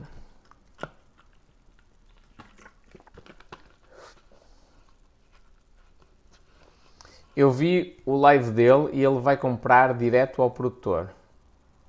Acho que tem vários preços. Atenção, que a não, não compra diretamente ao produtor. Pelo menos que eu tenha percebido. É o produtor que vende diretamente. Tipo, o produtor, ele, ele estabelece um, um, negócio com o produtor, não é? O produtor, o produtor, disponibiliza lá os vinhos todos online e tal, tudo bem. Uh, mesmo vinhos que possam ainda não, ter, não, não estar feitos, tu compras e quando compras estás a comprar ao produtor, não estás a comprar à Binímia. A Ana está aqui a dizer, a partir do YouTube, que manda um beijinho para as meninas todas que estão na live.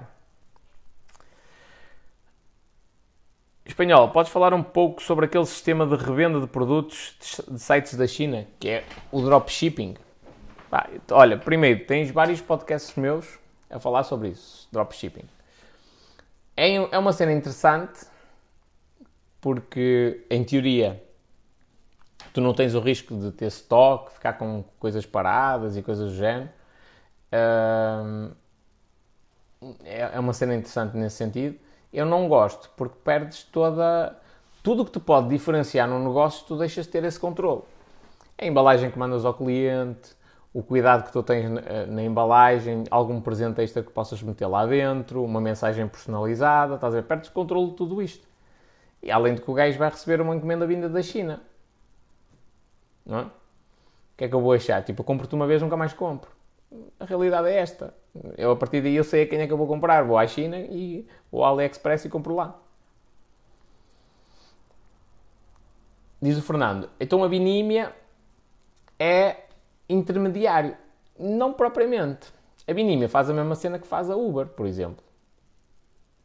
É? A Uber põe em contacto com um gajo que está predisposto a ser motorista e, e põe os motoristas em contacto com pessoas que querem ser transportadas.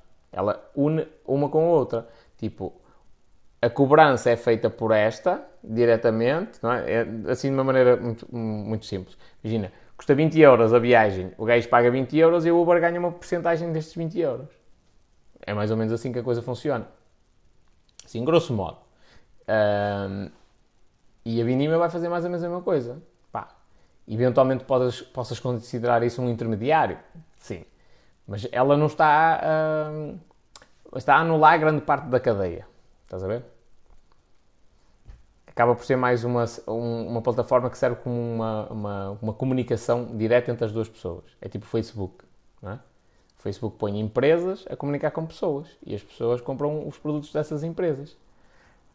Ou seja, é uma plataforma não propriamente, não é um. É, é pá, numa maneira lata pode ser considerado um intermediário, como é lógico. Mas não é um intermediário comum. Porque o intermediário comum é aquele grande armazenista de vinho que comprou e ganha uma margem considerável ali, que depois vai vender aos retalhistas, que compram, também compram com, em quantidade, eventualmente, para depois vender ao consumidor final. Olha o processo todo que existe aqui. Está ver? A Binímia liga a pessoa diretamente ao produtor. Por exemplo, no caso da, da venda de um vinho que ainda não está produzido, que vai, ainda vai ser feita a colheita. O que é que a Binímia está a intermediar? Nada. Só está a colocar em contacto o produtor e a pessoa que quer fazer uma reserva daquele vinho.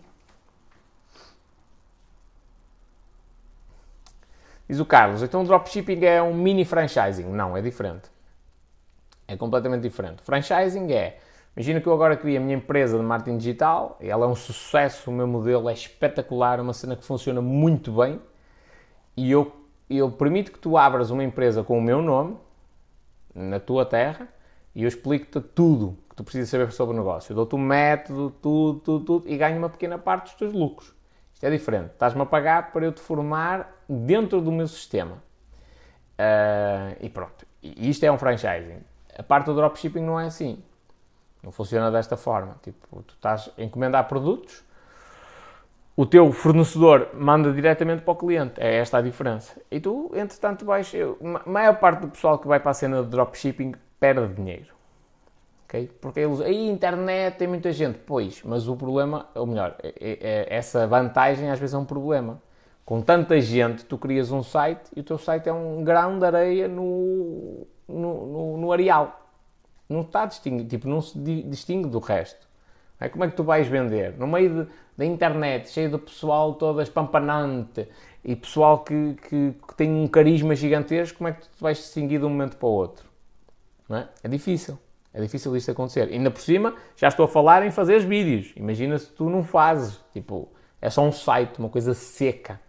É difícil de conseguires é, consolidar a tua marca e tu apareceres e te distinguires. E, e, ainda mais se tu fores fazer o que os outros todos fazem, que é um sitezito qualquer, tal, ou uma cena na Amazon e o gajo compra lá e tu envias diretamente. Pá, compra uma vez, não compra mais. Olha, os fones que eu tenho ali Comprei-os na Amazon, vieram de Gibraltar. Estás a ver? Nunca mais vou comprar aquele gajo. Foi estupidez minha. Ainda por cima comprei a Espanha e comprei outra cena qualquer. Comprei em Espanha porque não queria mandar vir da China, no AliExpress. E de onde é que aquele veio? Da China. Diz que eu vou comprar outra vez na Amazon em Espanha? Claro que não. Ei, mas o gajo fatura muito. Fatura uma vez. E se calhar vai faturar uma vez com muitos clientes. E o negócio dele durante 5 ou 10 anos está na moda de cima. E depois? Depois bem, isto é um, os negócios é um efeito bola de neve, não é? No início custa de caralho a, custar a, a, criar a primeira bola e depois a bola começa a ganhar força e começa a andar sozinha. Só que neste caso, ele não, ele não faz a bola de neve para criar clientes, ele faz a bola de neve com uma imagem negativa. Então no início essa bola de neve ainda mal se vê, mas ela depois vai criar uma, uma, uma força gigantesca e vai arrasar o negócio dele. Portanto, não vejo grande, grande sucesso. Não obstante de achar que é interessante a cena. Ainda, ainda há pouco tempo me propuseram um negócio que eu achava que é interessante, que é mais ou menos nesse sistema. Isso vem de dropshipping da Espanha. São produtos uh, que vêm de lá até para aqui para Portugal. Tranquilo, achei que era, o, o período de entrega era fixe, o, o negócio era, era, era, bom, não tem esse risco de ter cá um estoque gigantesco. E, mas aqui é que faz a diferença. O que é que eu acho que aquilo é um bom negócio? Porque eu tenho o canal para vender. Eu sei como é que eu vou vender aquilo. Eu sei que tipo de conteúdos é que eu vou criar para vender aquilo. Eu sei gerir a parte da publicidade. Ou seja, eu tenho uma série de competências na parte da internet que me permitem estar perfeitamente à vontade e, e tipo, bota, se é este negócio, se é outro, se é isto, se é aquilo, eu estou perfeitamente confortável. Agora, se eu não tivesse isso, hum, não é? Porque depois vais ter de investir em publicidade, ok, vais investir em publicidade, vais concorrer com, contra gajos como eu. Fazem disto o dia a dia deles, não é? É a mesma coisa de jogar futebol com o Cristiano Ronaldo. Ou com um jogador qualquer da Primeira Liga, não é? Opa, o gajo faz, é o dia a dia dele, ele está sempre a fazer isto. É normal que o gajo te faça duas ou três cuecas rápido. Porquê? Porque tu não, se calhar até gostas de futebol, até tens habilidade, mas não é o teu dia a dia. Jogas futebol uma vez, de vez em quando, não é? E tu vais concorrer contra gajos como eu, que estão a fazer isto o dia a dia. Sabem otimizar as campanhas da melhor maneira possível, tipo, a questão é, eu vou fazer isto para um cliente meu que vende exatamente o mesmo que tu. É normal que eu consiga otimizar de uma maneira melhor do que a tua. Não estou a dizer que eu sou melhor do que tu. Estás a ver? Estou a dizer que eu tenho mais prática no dia a dia e consigo até medir mais coisas porque tenho vários clientes e testo várias estratégias do que tu. E depois no teu dia a dia tu não vais ter tempo para estar a fazer isto. Para tu chegares ao mesmo nível que eu, tens de abdicar da tua loja de dropshipping e fazer o que eu faço. Porque é tanta informação, estás a ver, que não, não há outra forma de conseguires fazer desta, desta maneira, de, de, sem ser desta maneira. Por isso é que eu não, não acho interessante a cena de dropshipping. E eu, já agora, grande parte dos gajos que vos dizem que ganham dinheiro com dropshipping, eles não ganham dinheiro a vender produtos em dropshipping. Eles ganham dinheiro a vender cursos de dropshipping. É diferente. Ok? Ah, eu tenho uma loja de dropshipping que ainda ganho dinheiro e tal. E vendo cursos. E onde é que eu ganho dinheiro? A vender cursos. Ok? A.K.A. enganar nave. Entre aspas. Não estou a dizer que toda a gente comprou esses cursos, é nave, mas eles fazem muito isso. Enganam, enganam o pessoal, enganam, enganam. Não, vamos corrigir aqui a informação. Vendem os cursos e ganham dinheiro a vender os cursos e não a, a, com a loja de dropshipping. Já vi miúdos a abrir uma loja de dropshipping e disse: Olá, ainda não vendeste um único produto, como é que tu tens aqui testemunhos e reviews de clientes a dizer que os produtos são maus. Ah, isso é o gajo da plataforma de dropshipping que dá lá na plataforma dele. E tu vais pôr isto no teu site, mano. Então, tu nunca vendeste, tipo, os teus clientes nunca deixaram aqui uma cena, vais meter no teu site, não faz sentido. E depois comecei a olhar para os comentários com mais atenção, tipo, são todos copy-paste uns dos outros. Oh, mas... Ou seja, o gajo que lhe está a vender a cena de dropshipping é vigarista. E miúdo, mais tarde ou mais cedo vai-se espetar.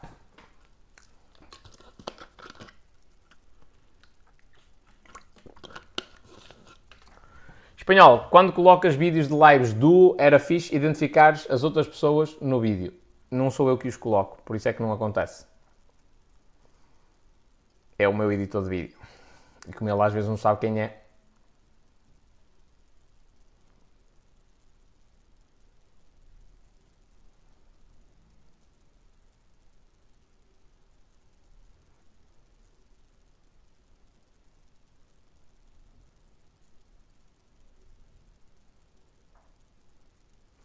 Diz aqui o Waze, o projeto da Binime é interessante. Eu também acho que sim.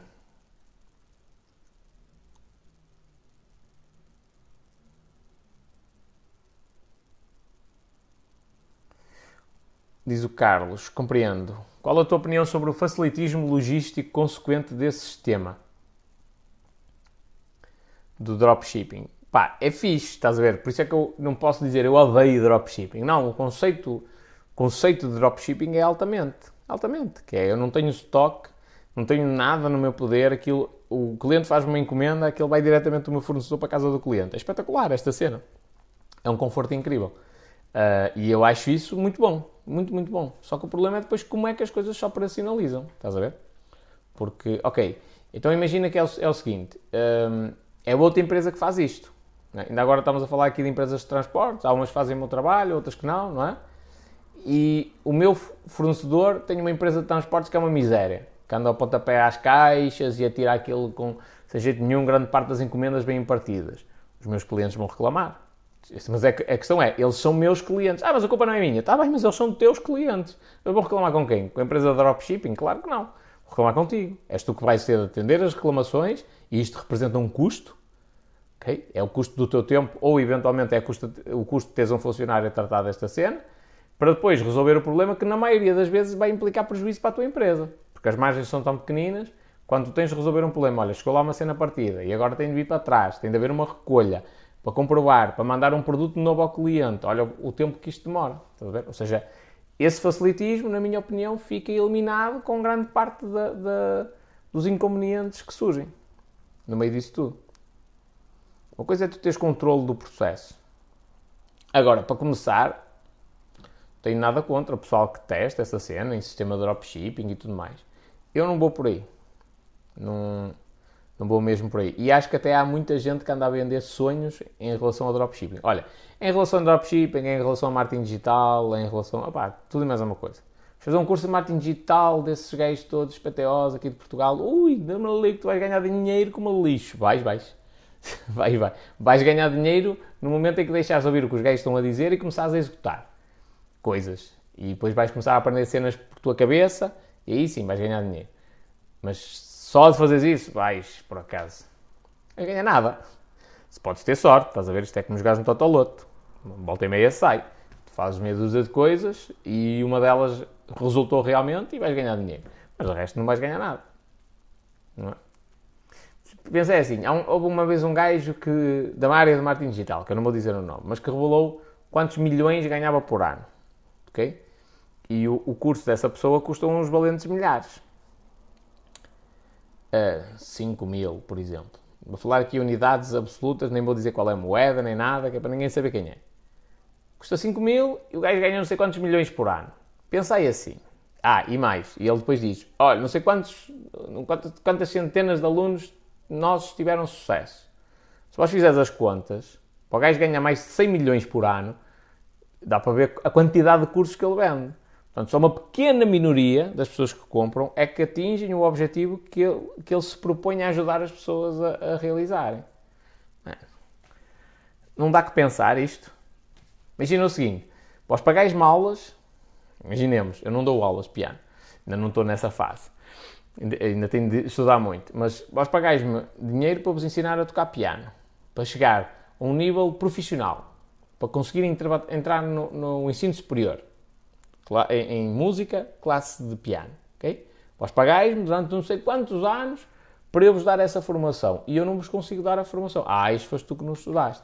É verdade, há partes em que a pessoa também está responsável pelo, pelo, pelo sucesso, não é? Não digo contrário, se a pessoa só ouviu e não, nunca foi treinar no piano, é, a culpa não é minha, não é? Como é lógico. Mas eu vender o sonho igual para toda a gente é uma coisa absurda. Porquê?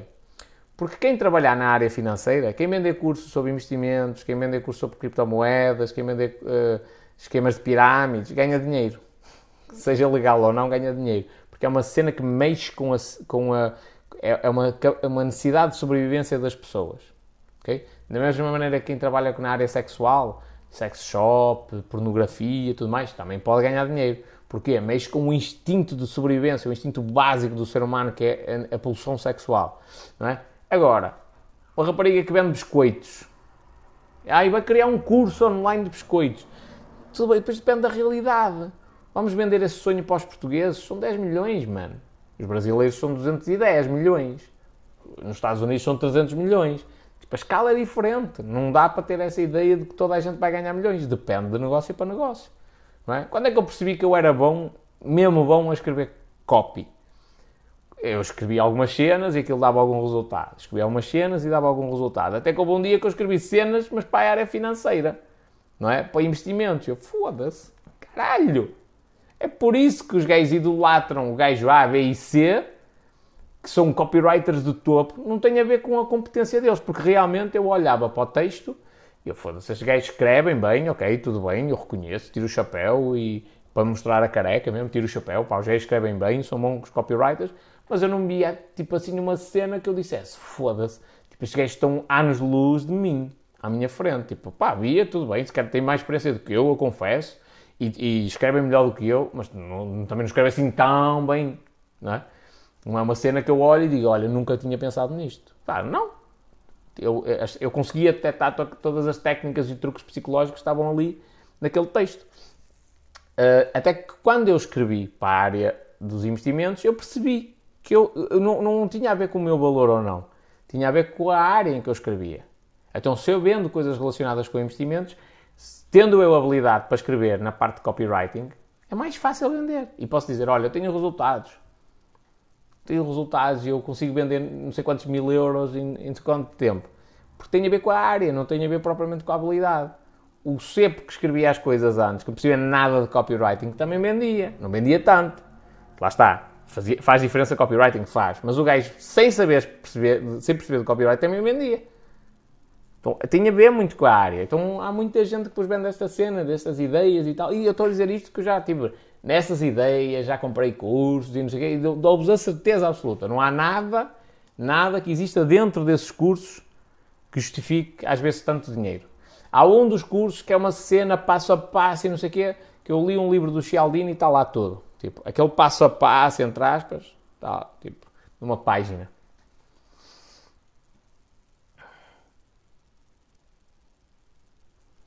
A partir de 1 de julho, todos os produtos de fora da web pagam IVA, seja qual for. Eu nem sei como é que eles vão operacionalizar isso com, o, com a AliExpress.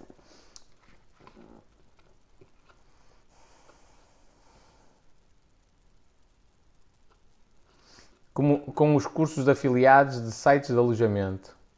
Agora fazem cursos de tudo, meu Deus. Por um lado é bom esta cena de haver cursos de tudo e mais alguma coisa. Porque um gajo quer uma informação, olha, está aqui. Este gajo ensina sobre fazer biscoitos. Tudo bem. Eu, eh, este gajo ensina a cozinhar. Ok, faz sentido. E ainda faltam mais cursos em Portugal. Faz Cursos de cozinha em Portugal, online. Quantos é que há? Nenhum. Estou farto de foder a cabeça ao, ao. Oh, moço, do cozinho like a voz. Faz-me um curso dessa merda. Faz falta.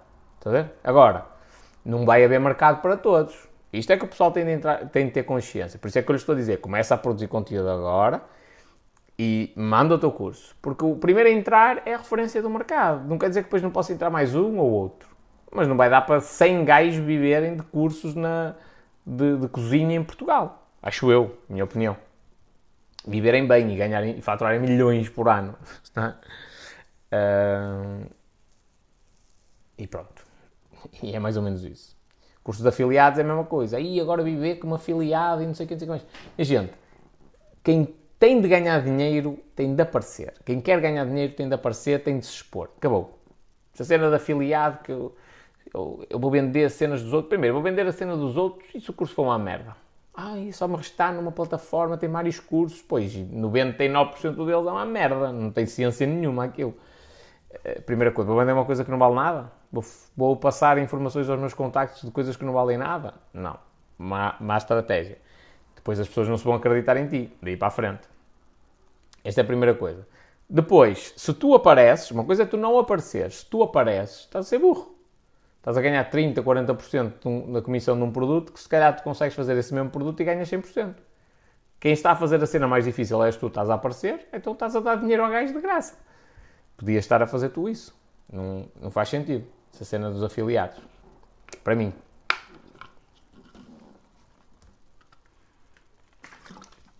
É por isso que eu adoro as tuas lives. É sinceridade ao mais alto nível. Eu posso pegar nos comentários do Fiverr e pôr no meu site, sim. Isso é legítimo. Isso é perfeitamente legítimo, ok? Não há problema nenhum. O que eu estava a falar era de comentários que são falsos. São comentários Primeiro, são falsos porque tu notas. Há um padrão ali, tipo, o gajo que escreveu o, os comentários foi o mesmo. Escreveu tudo a mesma coisa. Para dizer assim, ah, este produto é bom. Não é nada. Tipo, o gajo se calhar nem, nem vendeu. Não, ninguém deixou um review naqueles vídeos. Uh, e já aconteceu várias vezes. Eu perguntar, e pessoal, e, e testemunhos? Eu assim, ah, isto foi, fui eu que, que escrevi com outras contas. Oh, man, elimina isto, porque nota-se. A pessoa pode. Eu agora estou a anotar e começava a apontar os erros. E disse, pá, eu estou a anotar porque eu estou a olhar para isto de propósito, com o olho do gajo de marketing e de negócios que está a olhar propositadamente para isto. Mas os teus clientes não vão notar isto assim de uma maneira racional, mas vão notar no, no inconsciente. Tipo, eles, qualquer coisa que não está bem. Não confiam, não compram. Tira essa merda. Agora, no teu caso, Pedro, é diferente, que é os comentários do Fiverr foram de pessoas que contrataram os vossos serviços, ficaram satisfeitas e depois mesmo, uh, tipo, no site também tens o link do Fiverr, diz assim, opinião dos nossos clientes no Fiverr, tal. E mesmo um print do comentário, mesmo com a cena, com o formato do Fiverr e tudo direitinho, o pessoal não, não... É como eu posso deixar, sei lá, eu já partilhei no grupo do Telegram um print de uma conversa de uma pessoa que me disse assim: Foda-se ao espanhol, porque é que eu não te dei ouvidos antes? Eu fiz um vídeo para o TikTok e de ontem para hoje, tipo, faturei não sei quanto. Mano, eu rasurei essa parte do valor da faturação. Eu disse: Tens noção de que eu às vezes faturo isso a trabalhar um mês inteiro? Eu, eu tipo, tirei o print da conversa do Instagram, as pessoas veem o formato e tal, veem que é uma, uma é cena do Instagram, não é? Eu rasurei a fotografia, rasurei o valor e meti ali. É uma prova de que, tipo, a cena que eu estou a dizer gera resultados e o pessoal tem resultados e manda-me cenas para mim. Isto não é falsificar nada. Eu, eu vou-vos dar aqui um exemplo. Eu vou fazer uma mentoria de copywriting, ok? Porque eu vou precisar de profissionais na área de copywriting e porque o maior problema que eu tenho quando o pessoal ou trava a gravar conteúdo ou, ou na parte das vendas não está a usar os argumentos da maneira certa e tudo mais, é esta. Tem a ver com o copy, com a parte da cena psicológica. Eu não devia estar a dizer, a dizer, esta merda. Pronto, mas não interessa. Estamos poucas pessoas, até 20. Bom, vou dizer isto. Mas fica em segredo. Apesar da live ficar gravada, vai ficar em segredo. Eu vou fazer tipo dois meses, ok? Dois meses. Que é basicamente de levar do ponto de. Se calhar ainda não ouviste falar em copywriting, a uma cena aceitável já vos ponho a escrever copy. Não é o melhor do mundo. Mas isso não chega. Então eu já estou a planear que provavelmente depois disso tenho de ter uma cena constante de estar a alimentar o pessoal. Porquê? Porque não, não, não é suficiente. Eu, eu, eu, se pegarem todos os livros, olha, li um, recentemente um livro de copywriting e eu não recomendo. Tipo, não, um, o que é que tu vais aprender? Algumas estratégias para as fases mais curtas e não sei o que, não sei o que mais, mas não vais aprender quase nada porque o que tu precisas perceber né, para ter sucesso no copywriting tem a ver com a psicologia. E isso não vem, não vem na maioria dos livros de copywriting. Estás a ver? Não estou a dizer em todos. Há bons livros de copywriting. Hum, pronto. Então é preciso outro tipo de coisas. E, e, como é que eu vou criar um curso só disso? Mano, isto é uma cena muito dinâmica. Muito dinâmica. Portanto, qual é que foi a solução que eu eventualmente arranjei? Não é uma certeza, ok? Mas é, há ali aquele período, sim, de oito semanas, são dois meses, sensivelmente, uma vez por semana, tal, tal, tal, tal, tal. Vai-se trabalhando aquilo e a parte de, de, da mentoria termina essa primeira parte. Depois vem a recorrência de eh, alimentarmos aquele, aquele conhecimento que foi adquirido com outras coisas. Pô, estou a ficar sem bateria.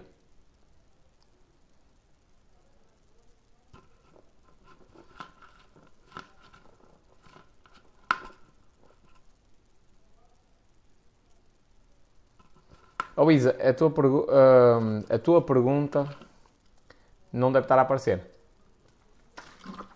Pedro, sempre às ordens, companheiro. Nunca puder ajudar, já sabes que estou aí disponível. Quero investir num alojamento local. Posso enviar-te um e-mail? Podes. Manda-me um e-mail.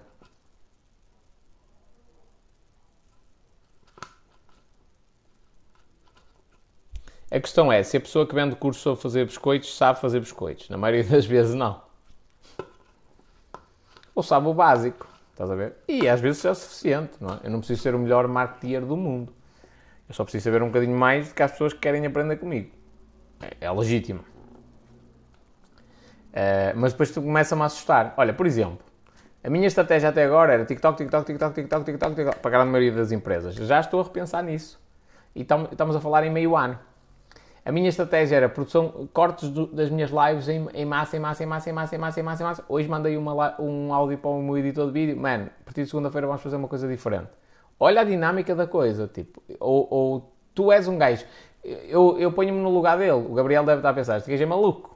Foda-se, está sempre a pedir cenas de um momento para o outro. Olha, agora vais fazer isto, agora, agora experimenta isto, agora experimenta aquilo, agora experimenta não sei o quê, agora isto, agora... agora ele nunca chega a criar uma rotina de trabalho. Pois é, mas eu tenho de estar na vanguarda. Eu não posso consolidar uma rotina de trabalho. Olha, é assim, faz assim, assim, assim, assim. Se eu fizer isso, eu sou igual às outras empresas todas. Não, eu tenho de estar na vanguarda, tenho de estar a experimentar coisas que ninguém experimenta, testar músicas, testar cenas nos vídeos, tudo. Tenho de estar sempre a experimentar coisas. Uh, se não estiver, eu morro na praia, basicamente.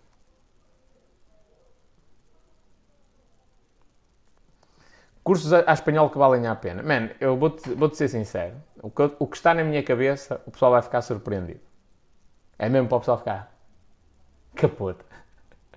Se isto é que é um curso digital, vale a pena. É, tem de ser mesmo uma cena. Eu não, eu não gosto de entrar e ficar tipo pela metade, no meio da tabela. É para entrar e é para ganhar logo. Uh, e porquê é que eu vou fazer isto? Olha, por exemplo, eu estou a pensar, o que é que eu preciso agora? Copywriters. Preciso ter ali um fluxo pessoal que escreva copy e que ajude também os meus clientes. Uh, mas depois isso só não chega. Tu se aprendes copywriting, mano, como é que eu comecei a ganhar cada vez mais capacidade comercial? Eu no outro dia estive a falar com um gajo que trabalha também com a área da publicidade, apesar de estar no início. Ele disse: Foda-se, mano, a tua copy está mesmo boa. Estás a ver? E ele está-me a dizer isto e eu estava a falar, não estava a escrever nada. Tipo, eu estava a falar a criar anúncios assim em, áudio indireto, tipo, tá, tá, tá, tá, tá. E ele, ui, que puta de cena, mano. É mesmo isso. Falei com um gajo que tem uma, uma, empresa de marketing digital em Portugal, sólida, bem boa, e ele disse: oh, o teu nível de copy está lá, está fixe. Está fixe. E, e quando está a falar comigo, porquê?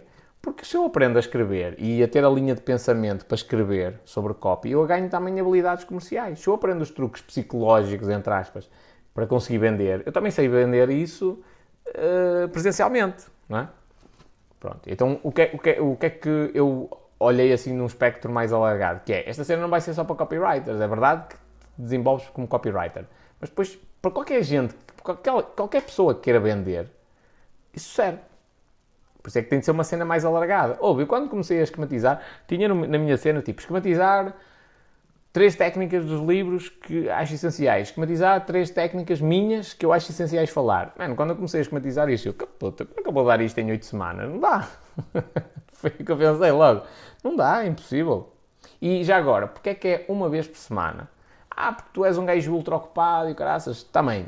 Não é só.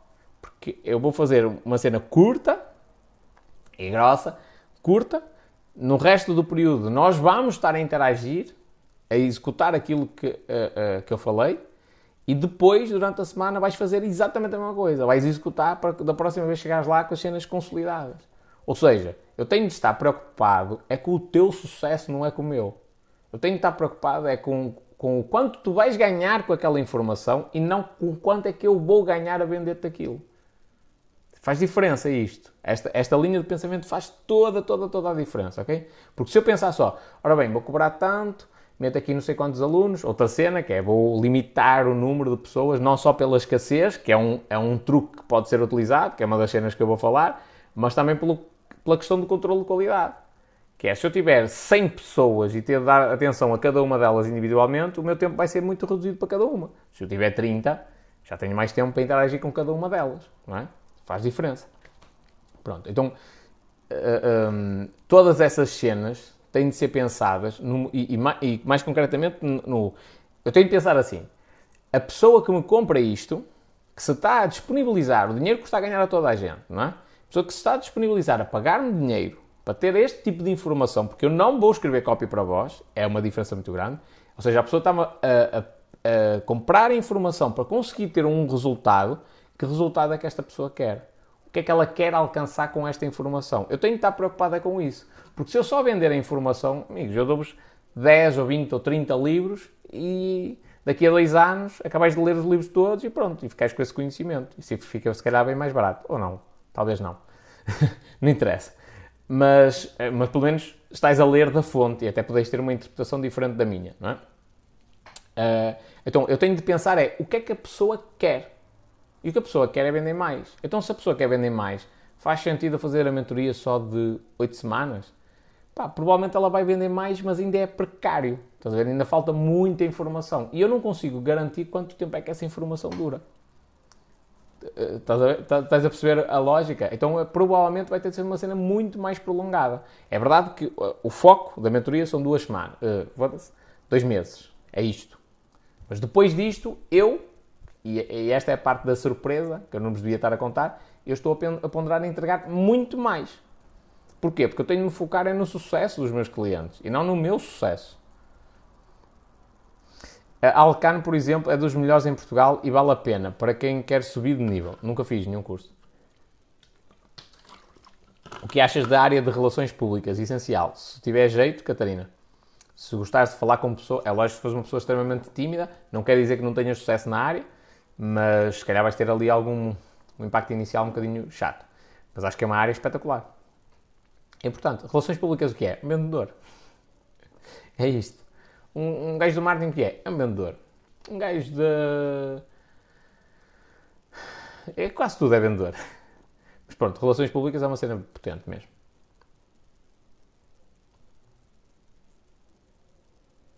Podes pensar no copywriting como algo para que, para que as pessoas possam estar familiarizadas com as técnicas de copy e assim poder estar um pouco mais envolvida com a escrita. Atenção que copyright não é da maneira que tu escreveste. Copyright, como tu escreveste, R-I-H-T, G-H-T, é a marca restada. Copywriting é de escrita, writing, W-I-R-I-T-I-N-G. Uh, e sim, a cena também tem de ser. Uh, ora bem, alguém vem aprender copy tem de aprender o início, não é? Não posso subir logo o nível para, um, para uma fasquia mais elevada. Faz sentido o que tu disseste.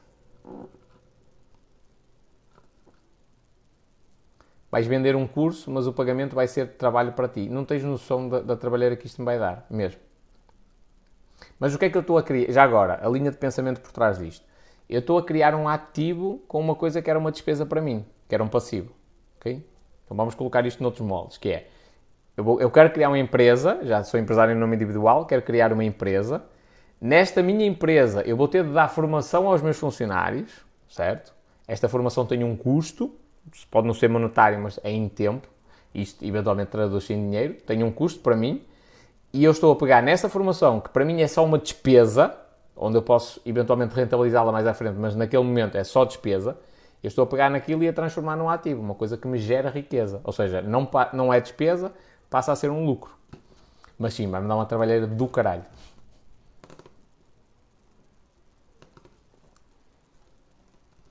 Mas só vai escolher os melhores, o resto paga. Não, o, o, a mentoria vai ser toda paga. Toda. Só que só vão entrar, vai haver um número específico de pessoas. E até estou a pensar fazer uma cena para espantar mesmo gente que não me interessa. Isso sim, isso estou a pensar.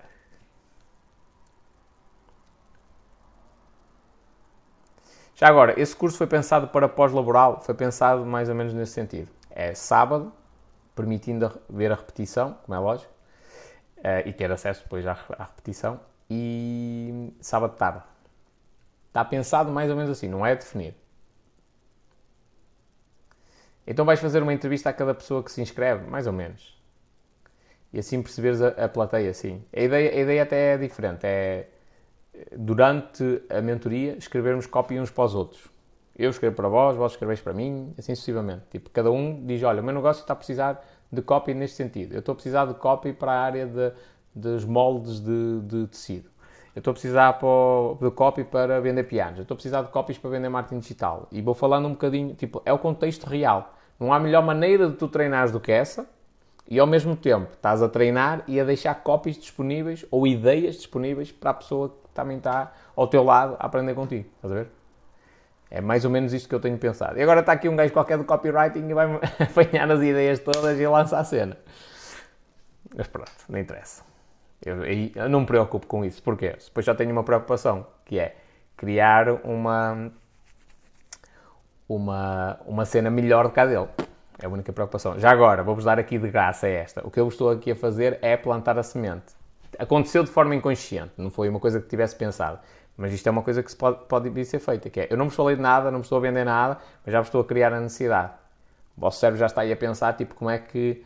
E o que é que vai fazer? O que é que ele vai falar? Porquê, porquê é que há assim tantos conteúdos? Sabes porquê? Porque se vós fores procurar percursos de copywriting em Portugal, em português de Portugal, o que vos vai acontecer é, pá, um dia, uma tarde, 80 euros, não sei o quê, tipo, por esse valor. Se a dizer que copy é, é, é uma cena muito valiosa, talvez das coisas mais valiosas, em tudo, seja eu empregado, seja eu patrão ou vendedor, se, não interessa, uh, comissionista, não é? Uh, é das cenas mais valiosas, tem um curso de 80 euros resolve os teus problemas, tipo, faz sentido, não é?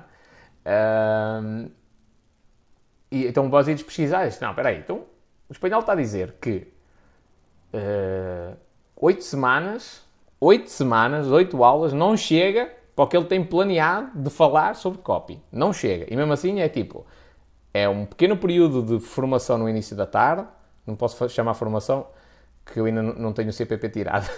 Estou a tratar disso, mas ainda não posso chamar formação. Um, é um pequeno, um, uma pequena informação que é dada, é treino que se faz, não há cá tanga, é treino que se faz em contexto real. O gajo já pensou na cena para ser em contexto real e depois eu tenho de fazer exercícios durante a semana para conseguir colmatar, uh, ou melhor, para consolidar aquilo que realmente aprendi. Okay?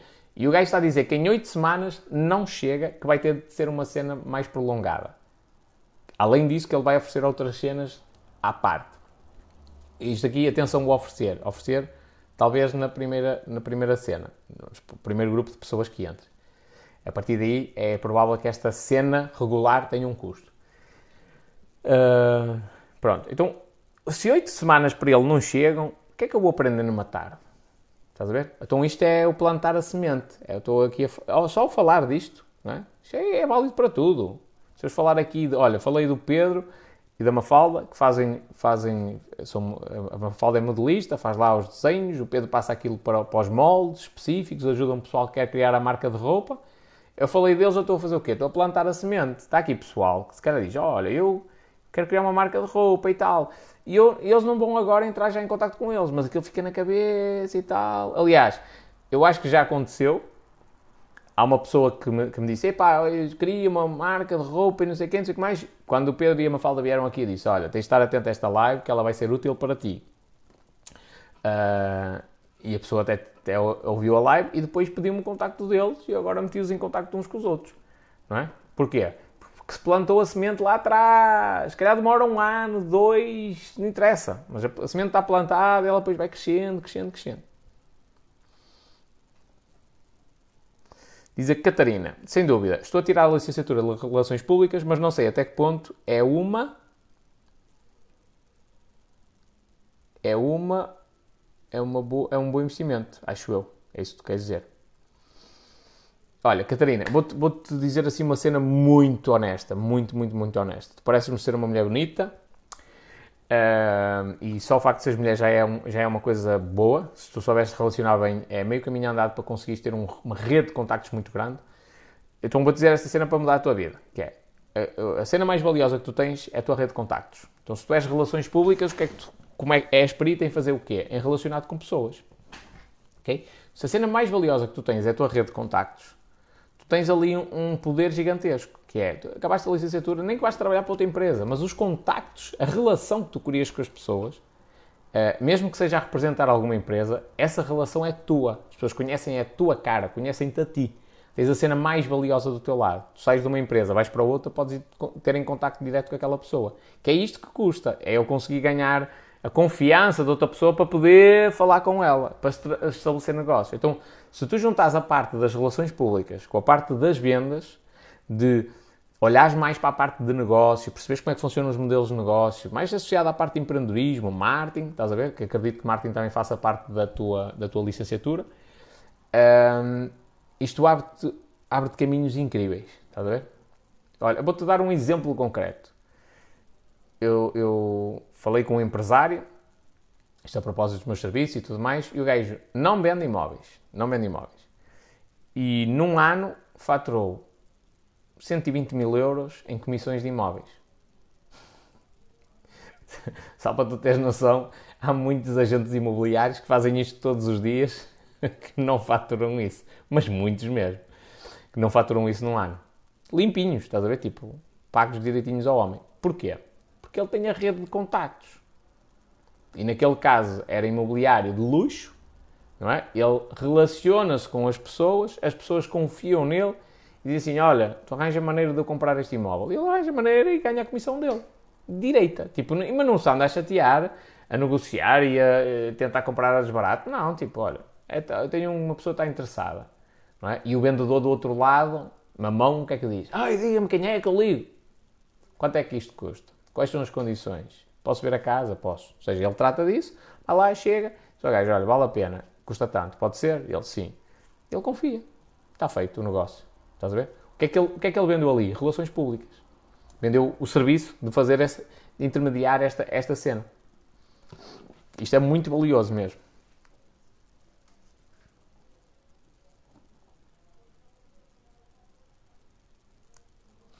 Porque se for grátis ninguém presta atenção, sim. Isso é verdade. Já é um erro que eu tenho vindo a cometer. A partir de agora vai acontecer mais ou menos o seguinte: a minha consultoria vai ser cara, porque eu, eu agora ganhei consciência de que, foda-se, eu domino esta merda de caralho. porque eu treino tanto, e eu, foda-se, eu domino mesmo esta cena. Eu comecei a olhar para outros gajos de marketing digital e disse, estes meninos estão a anos-luz do que é branding e essas shit, tipo, estão a anos-luz. Uh, só vender anúncios não chega. Chega um, um, período que aquilo eventualmente até satura. Uh, então já, é, começa a ser justo e depois, por outro lado, vou dar na mesma a possibilidade de haver consultorias gratuitas, mas em live. Ou seja, a condição é, é bem uma live e fala comigo. É neste, eu estou a produzir conteúdo e estou a ajudar pessoas. E eventualmente há ali uma outra coisa que não se pode dizer. Ok, eu até não me importo dizer em privado, mando um áudio, uma coisa assim, que é uma coisa simples, é só uma pequena parte. Mas o resto do negócio, ele, de certa forma, vem aqui fica exposto, entre aspas. Exposto na, na minha visão de marketing. Não quer dizer que a empresa vá seguir isso à risca. E, e é mais ou menos isso que vai acontecer. Olha que cópia em português, nem no Fiverr, nem no uh, Upwork, nem coisa uh, parecida. Eu sei. Já andei lá a investigar. Até me ia inscrever como copywriter para ver se, havia procura. Mas eu acho que não há, porque não é. Acho. E, e também não quero. Estás a ver? Depois tinha de rejeitar. Um, um, não, tipo, ainda não há consciência de que, do que é que faz copywriting para, por um negócio.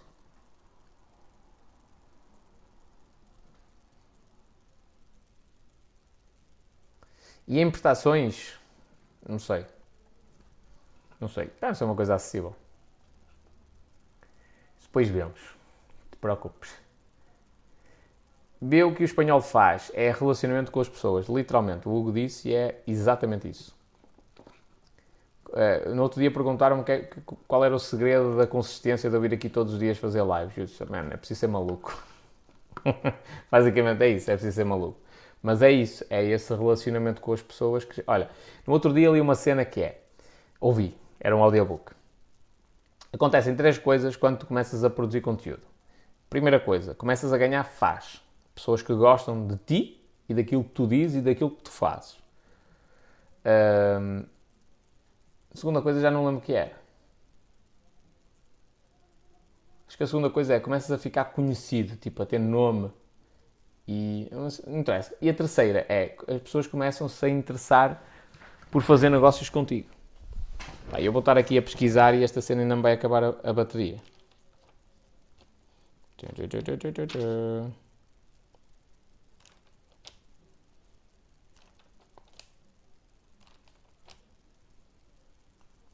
Ah, é isso. Ah, e ainda por cima foi do Mr. Gary.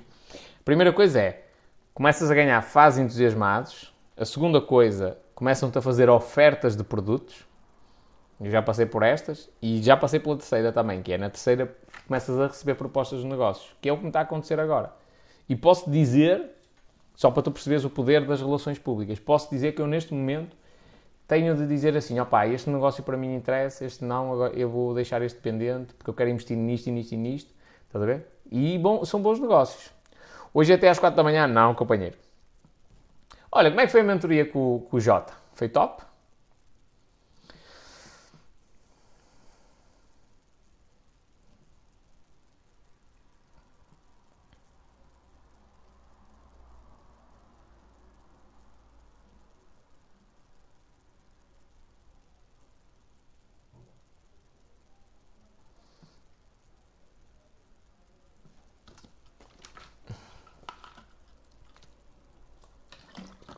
Estou mesmo a ficar sem bateria, pessoal.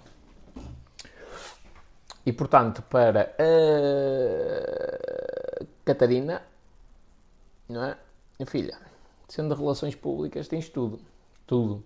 Tens o pessoal todo a querer falar contigo, tens negócios, tens propostas para receber comissões só para recomendar algumas cenas, tens tudo.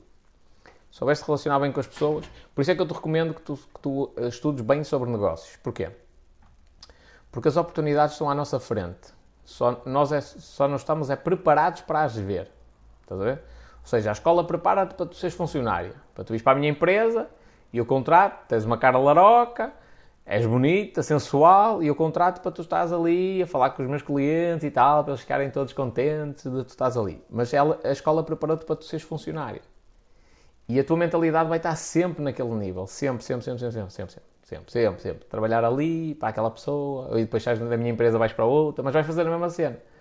Quando tu ganhas mentalidade empresária, tu começas a perceber as oportunidades. Então um gajo, imagina, olha, como acontece hoje em dia. Eu já meti várias pessoas a fazerem negócios umas com as outras. Oi? Aqui no Insta parou. Fazerem negócios umas com as outras. Eu. Estás a ver? Porquê? Porque o Relações Públicas sou eu. Eu gero relacionamento com a pessoa A, com a pessoa B, sei o que é que cada uma delas faz. Entretanto, esta está à procura de alguém desta área e esta está à procura de alguém desta área. Eu ponho-as em contacto umas, com as outras. E isto é que lhe gera aquele sentimento de gratidão, que é se este gajo está a fazer mais por nós do que toda a gente fez. Estás a ver? Então, esta cena de relações públicas é muito importante. O relacionamento, olha, vou-te dar aqui o filme dos últimos dias. Eu estou a tentar sair da produção de conteúdo porque eu faço muitos vídeos, passo muito tempo a fazer isto. Vou, vou acelerar que é para, para tentar fazer isto antes do telemóvel ir abaixo. Uh, estava a tentar sair disso e deixar o meu editor de vídeo fazer só cortes para as lives e isso ir alimentando pelo menos o TikTok e o Instagram. Baixaram consideravelmente o número de visualizações. Também tem a ver com, com os flops do TikTok, mas não tem a ver só com isso. É que eu deixei de criar relacionamento.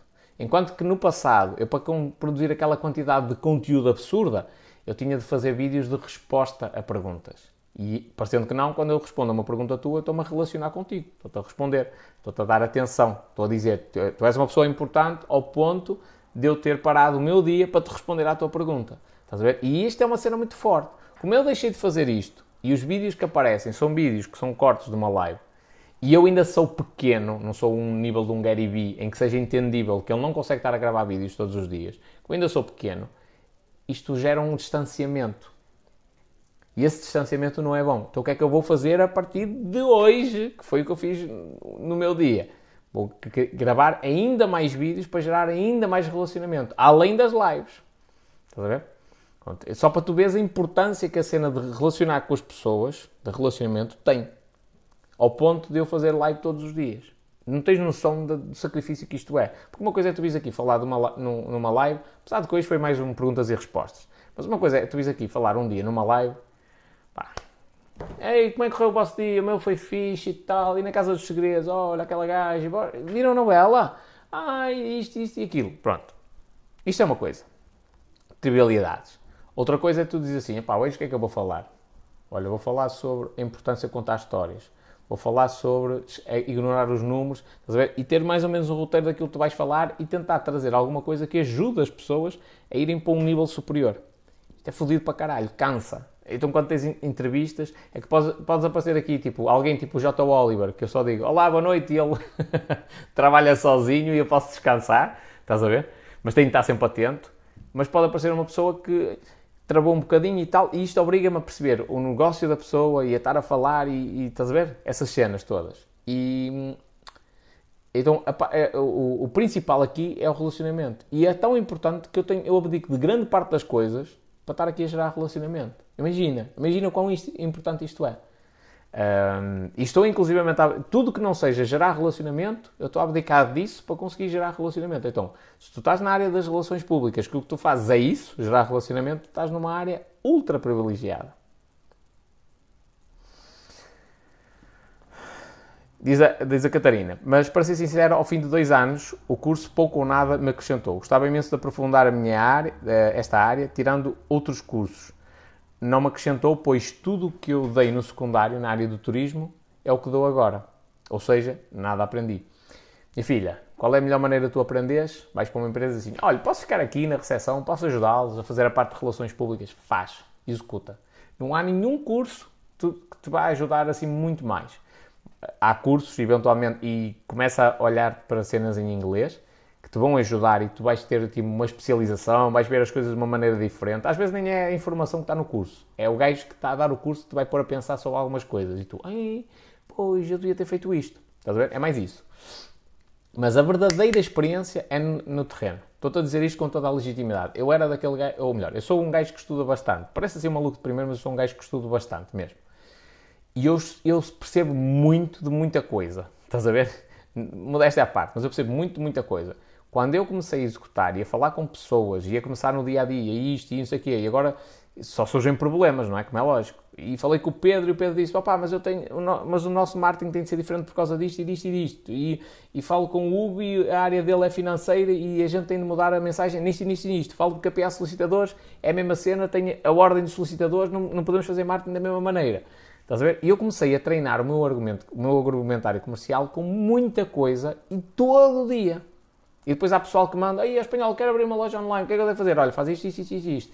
E olha, agora quero abrir uma loja de cuecas, então faz isto, isto, isto. E agora é disto e disto e disto e disto. Estás a ver? Eu estou sempre a treinar. Sempre, sempre. Enquanto que a escola só te dá informação, eu, imagino, um gajo que está neste momento na faculdade de marketing só está a ter informação. Vai praticando algumas coisitas, mas Tipo, 80% do tempo dele é gasto a receber informação e 20% a executar. No meu caso é o contrário.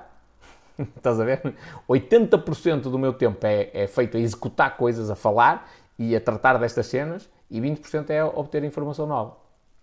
Pronto. E isso é que fez uma diferença brutal. Brutal. Ao ponto de eu neste momento estar a dizer, não, nem faz sentido eu estar a oferecer as consultorias de graça. O pessoal desvaloriza, não dá valor à informação que eu estou a dar por uma questão psicológica, então até nem faz sentido eu estar a fazer isto se eu sei isso.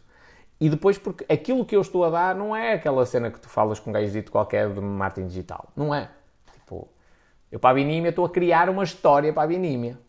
Estás a ver? Tipo, isto não é uma cena qualquer, é uma cena tipo mais profunda. Porque não é para, para ser só. Eu não vou só anunciar a Binímia. Estás a ver? Eu, eventualmente ou ajudá-los neste aspecto. Eu estou a pensar numa história para a Binima. Isso é diferente, faz muita diferença.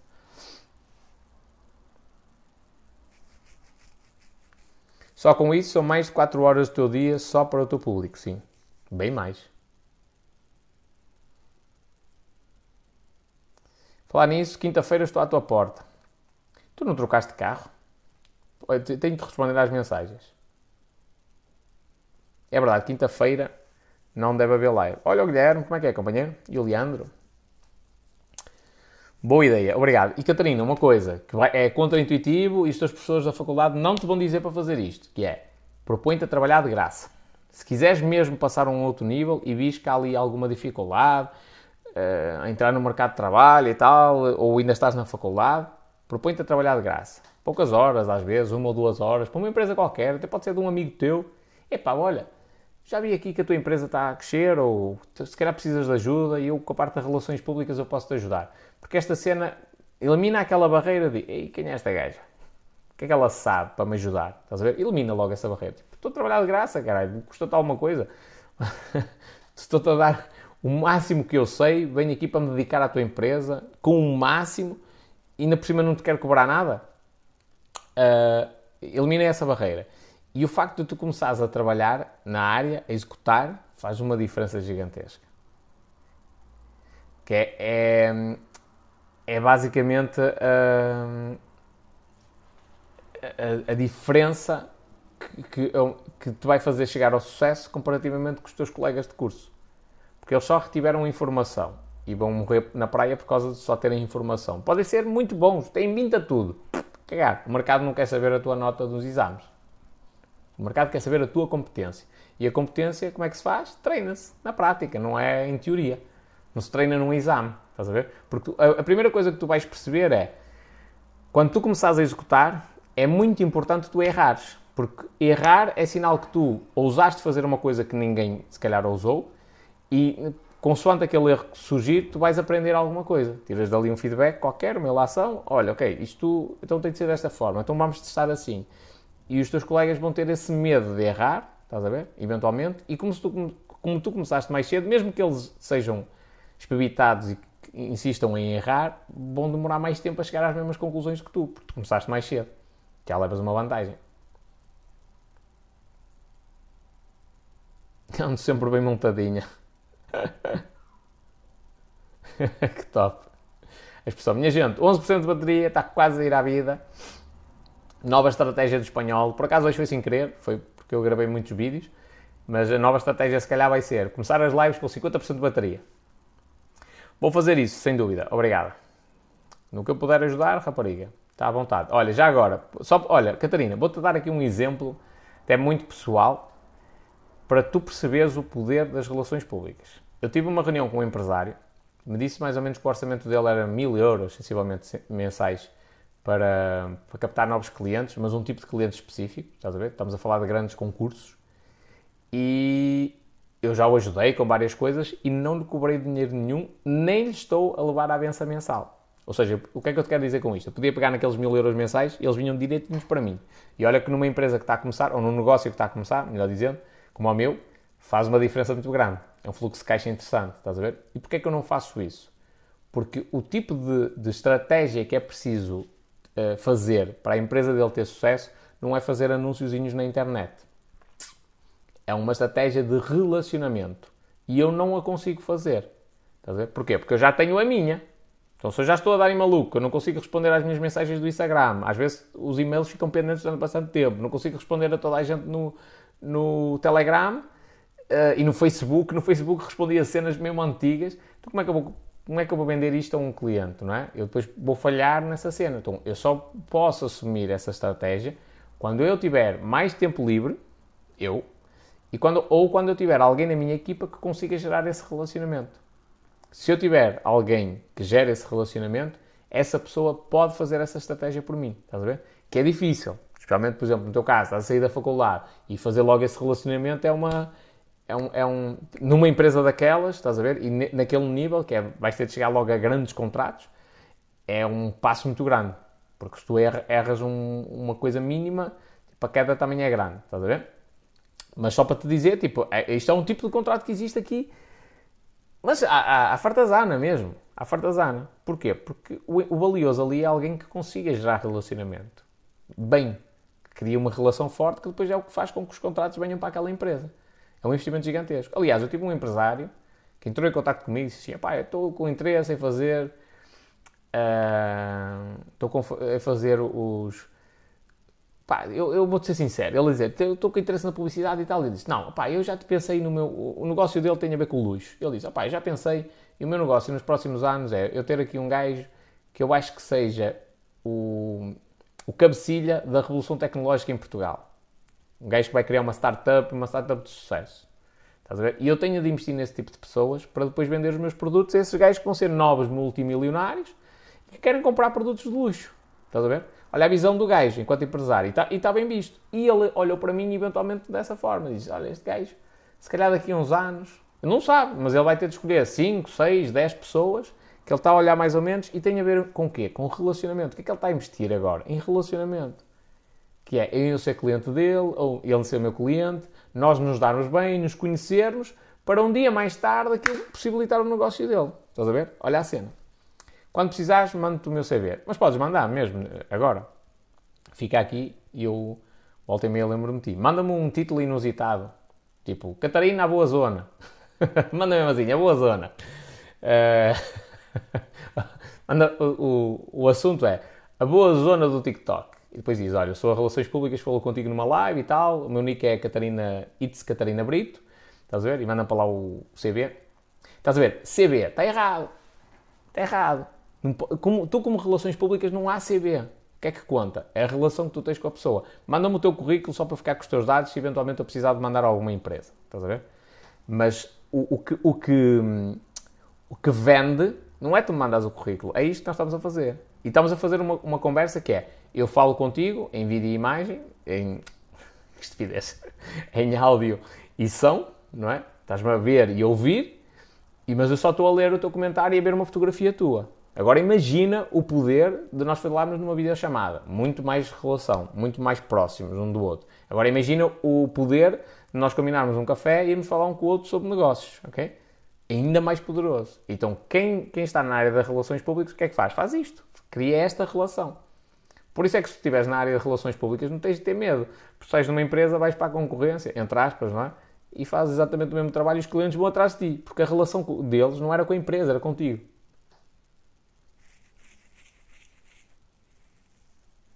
Pois, conteúdos necessários a serem lecionados na faculdade, o que não acontece, infelizmente.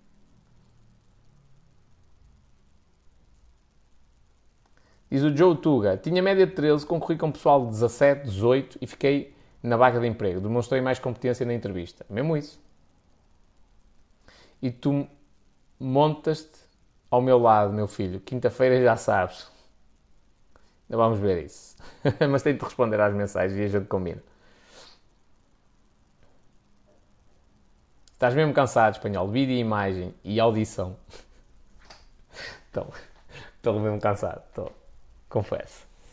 O pessoal às vezes diz, manda-me mensagens e diz assim: espanhol, que puta de live hoje! Especialmente quando eu falo de cenas motivacionais. Bora pessoal, que puta de live! E eu fico, eu fico a olhar e digo: mano, tu não tens noção de como é que eu sou às 5 da manhã? Se eu acordasse, tipo, se o pessoal falar comigo no início da manhã, quando a minha mente está a explodir de energia, oh, as cenas fluem mesmo.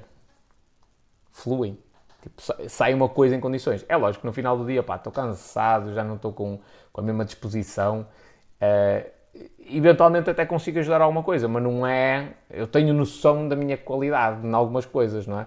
Não é com a mesma qualidade que consigo às 9 da manhã, por exemplo. Então, quando eu acordo cedo, 5 da manhã e tal, silêncio, a minha mente toda concentrada numa cena, é para explodir. Ainda não tenho o Telegram. Instalo. Minha gente, está a acabar a bateria. Até amanhã. Beijinhos e abraços. Muita sorte para toda a gente.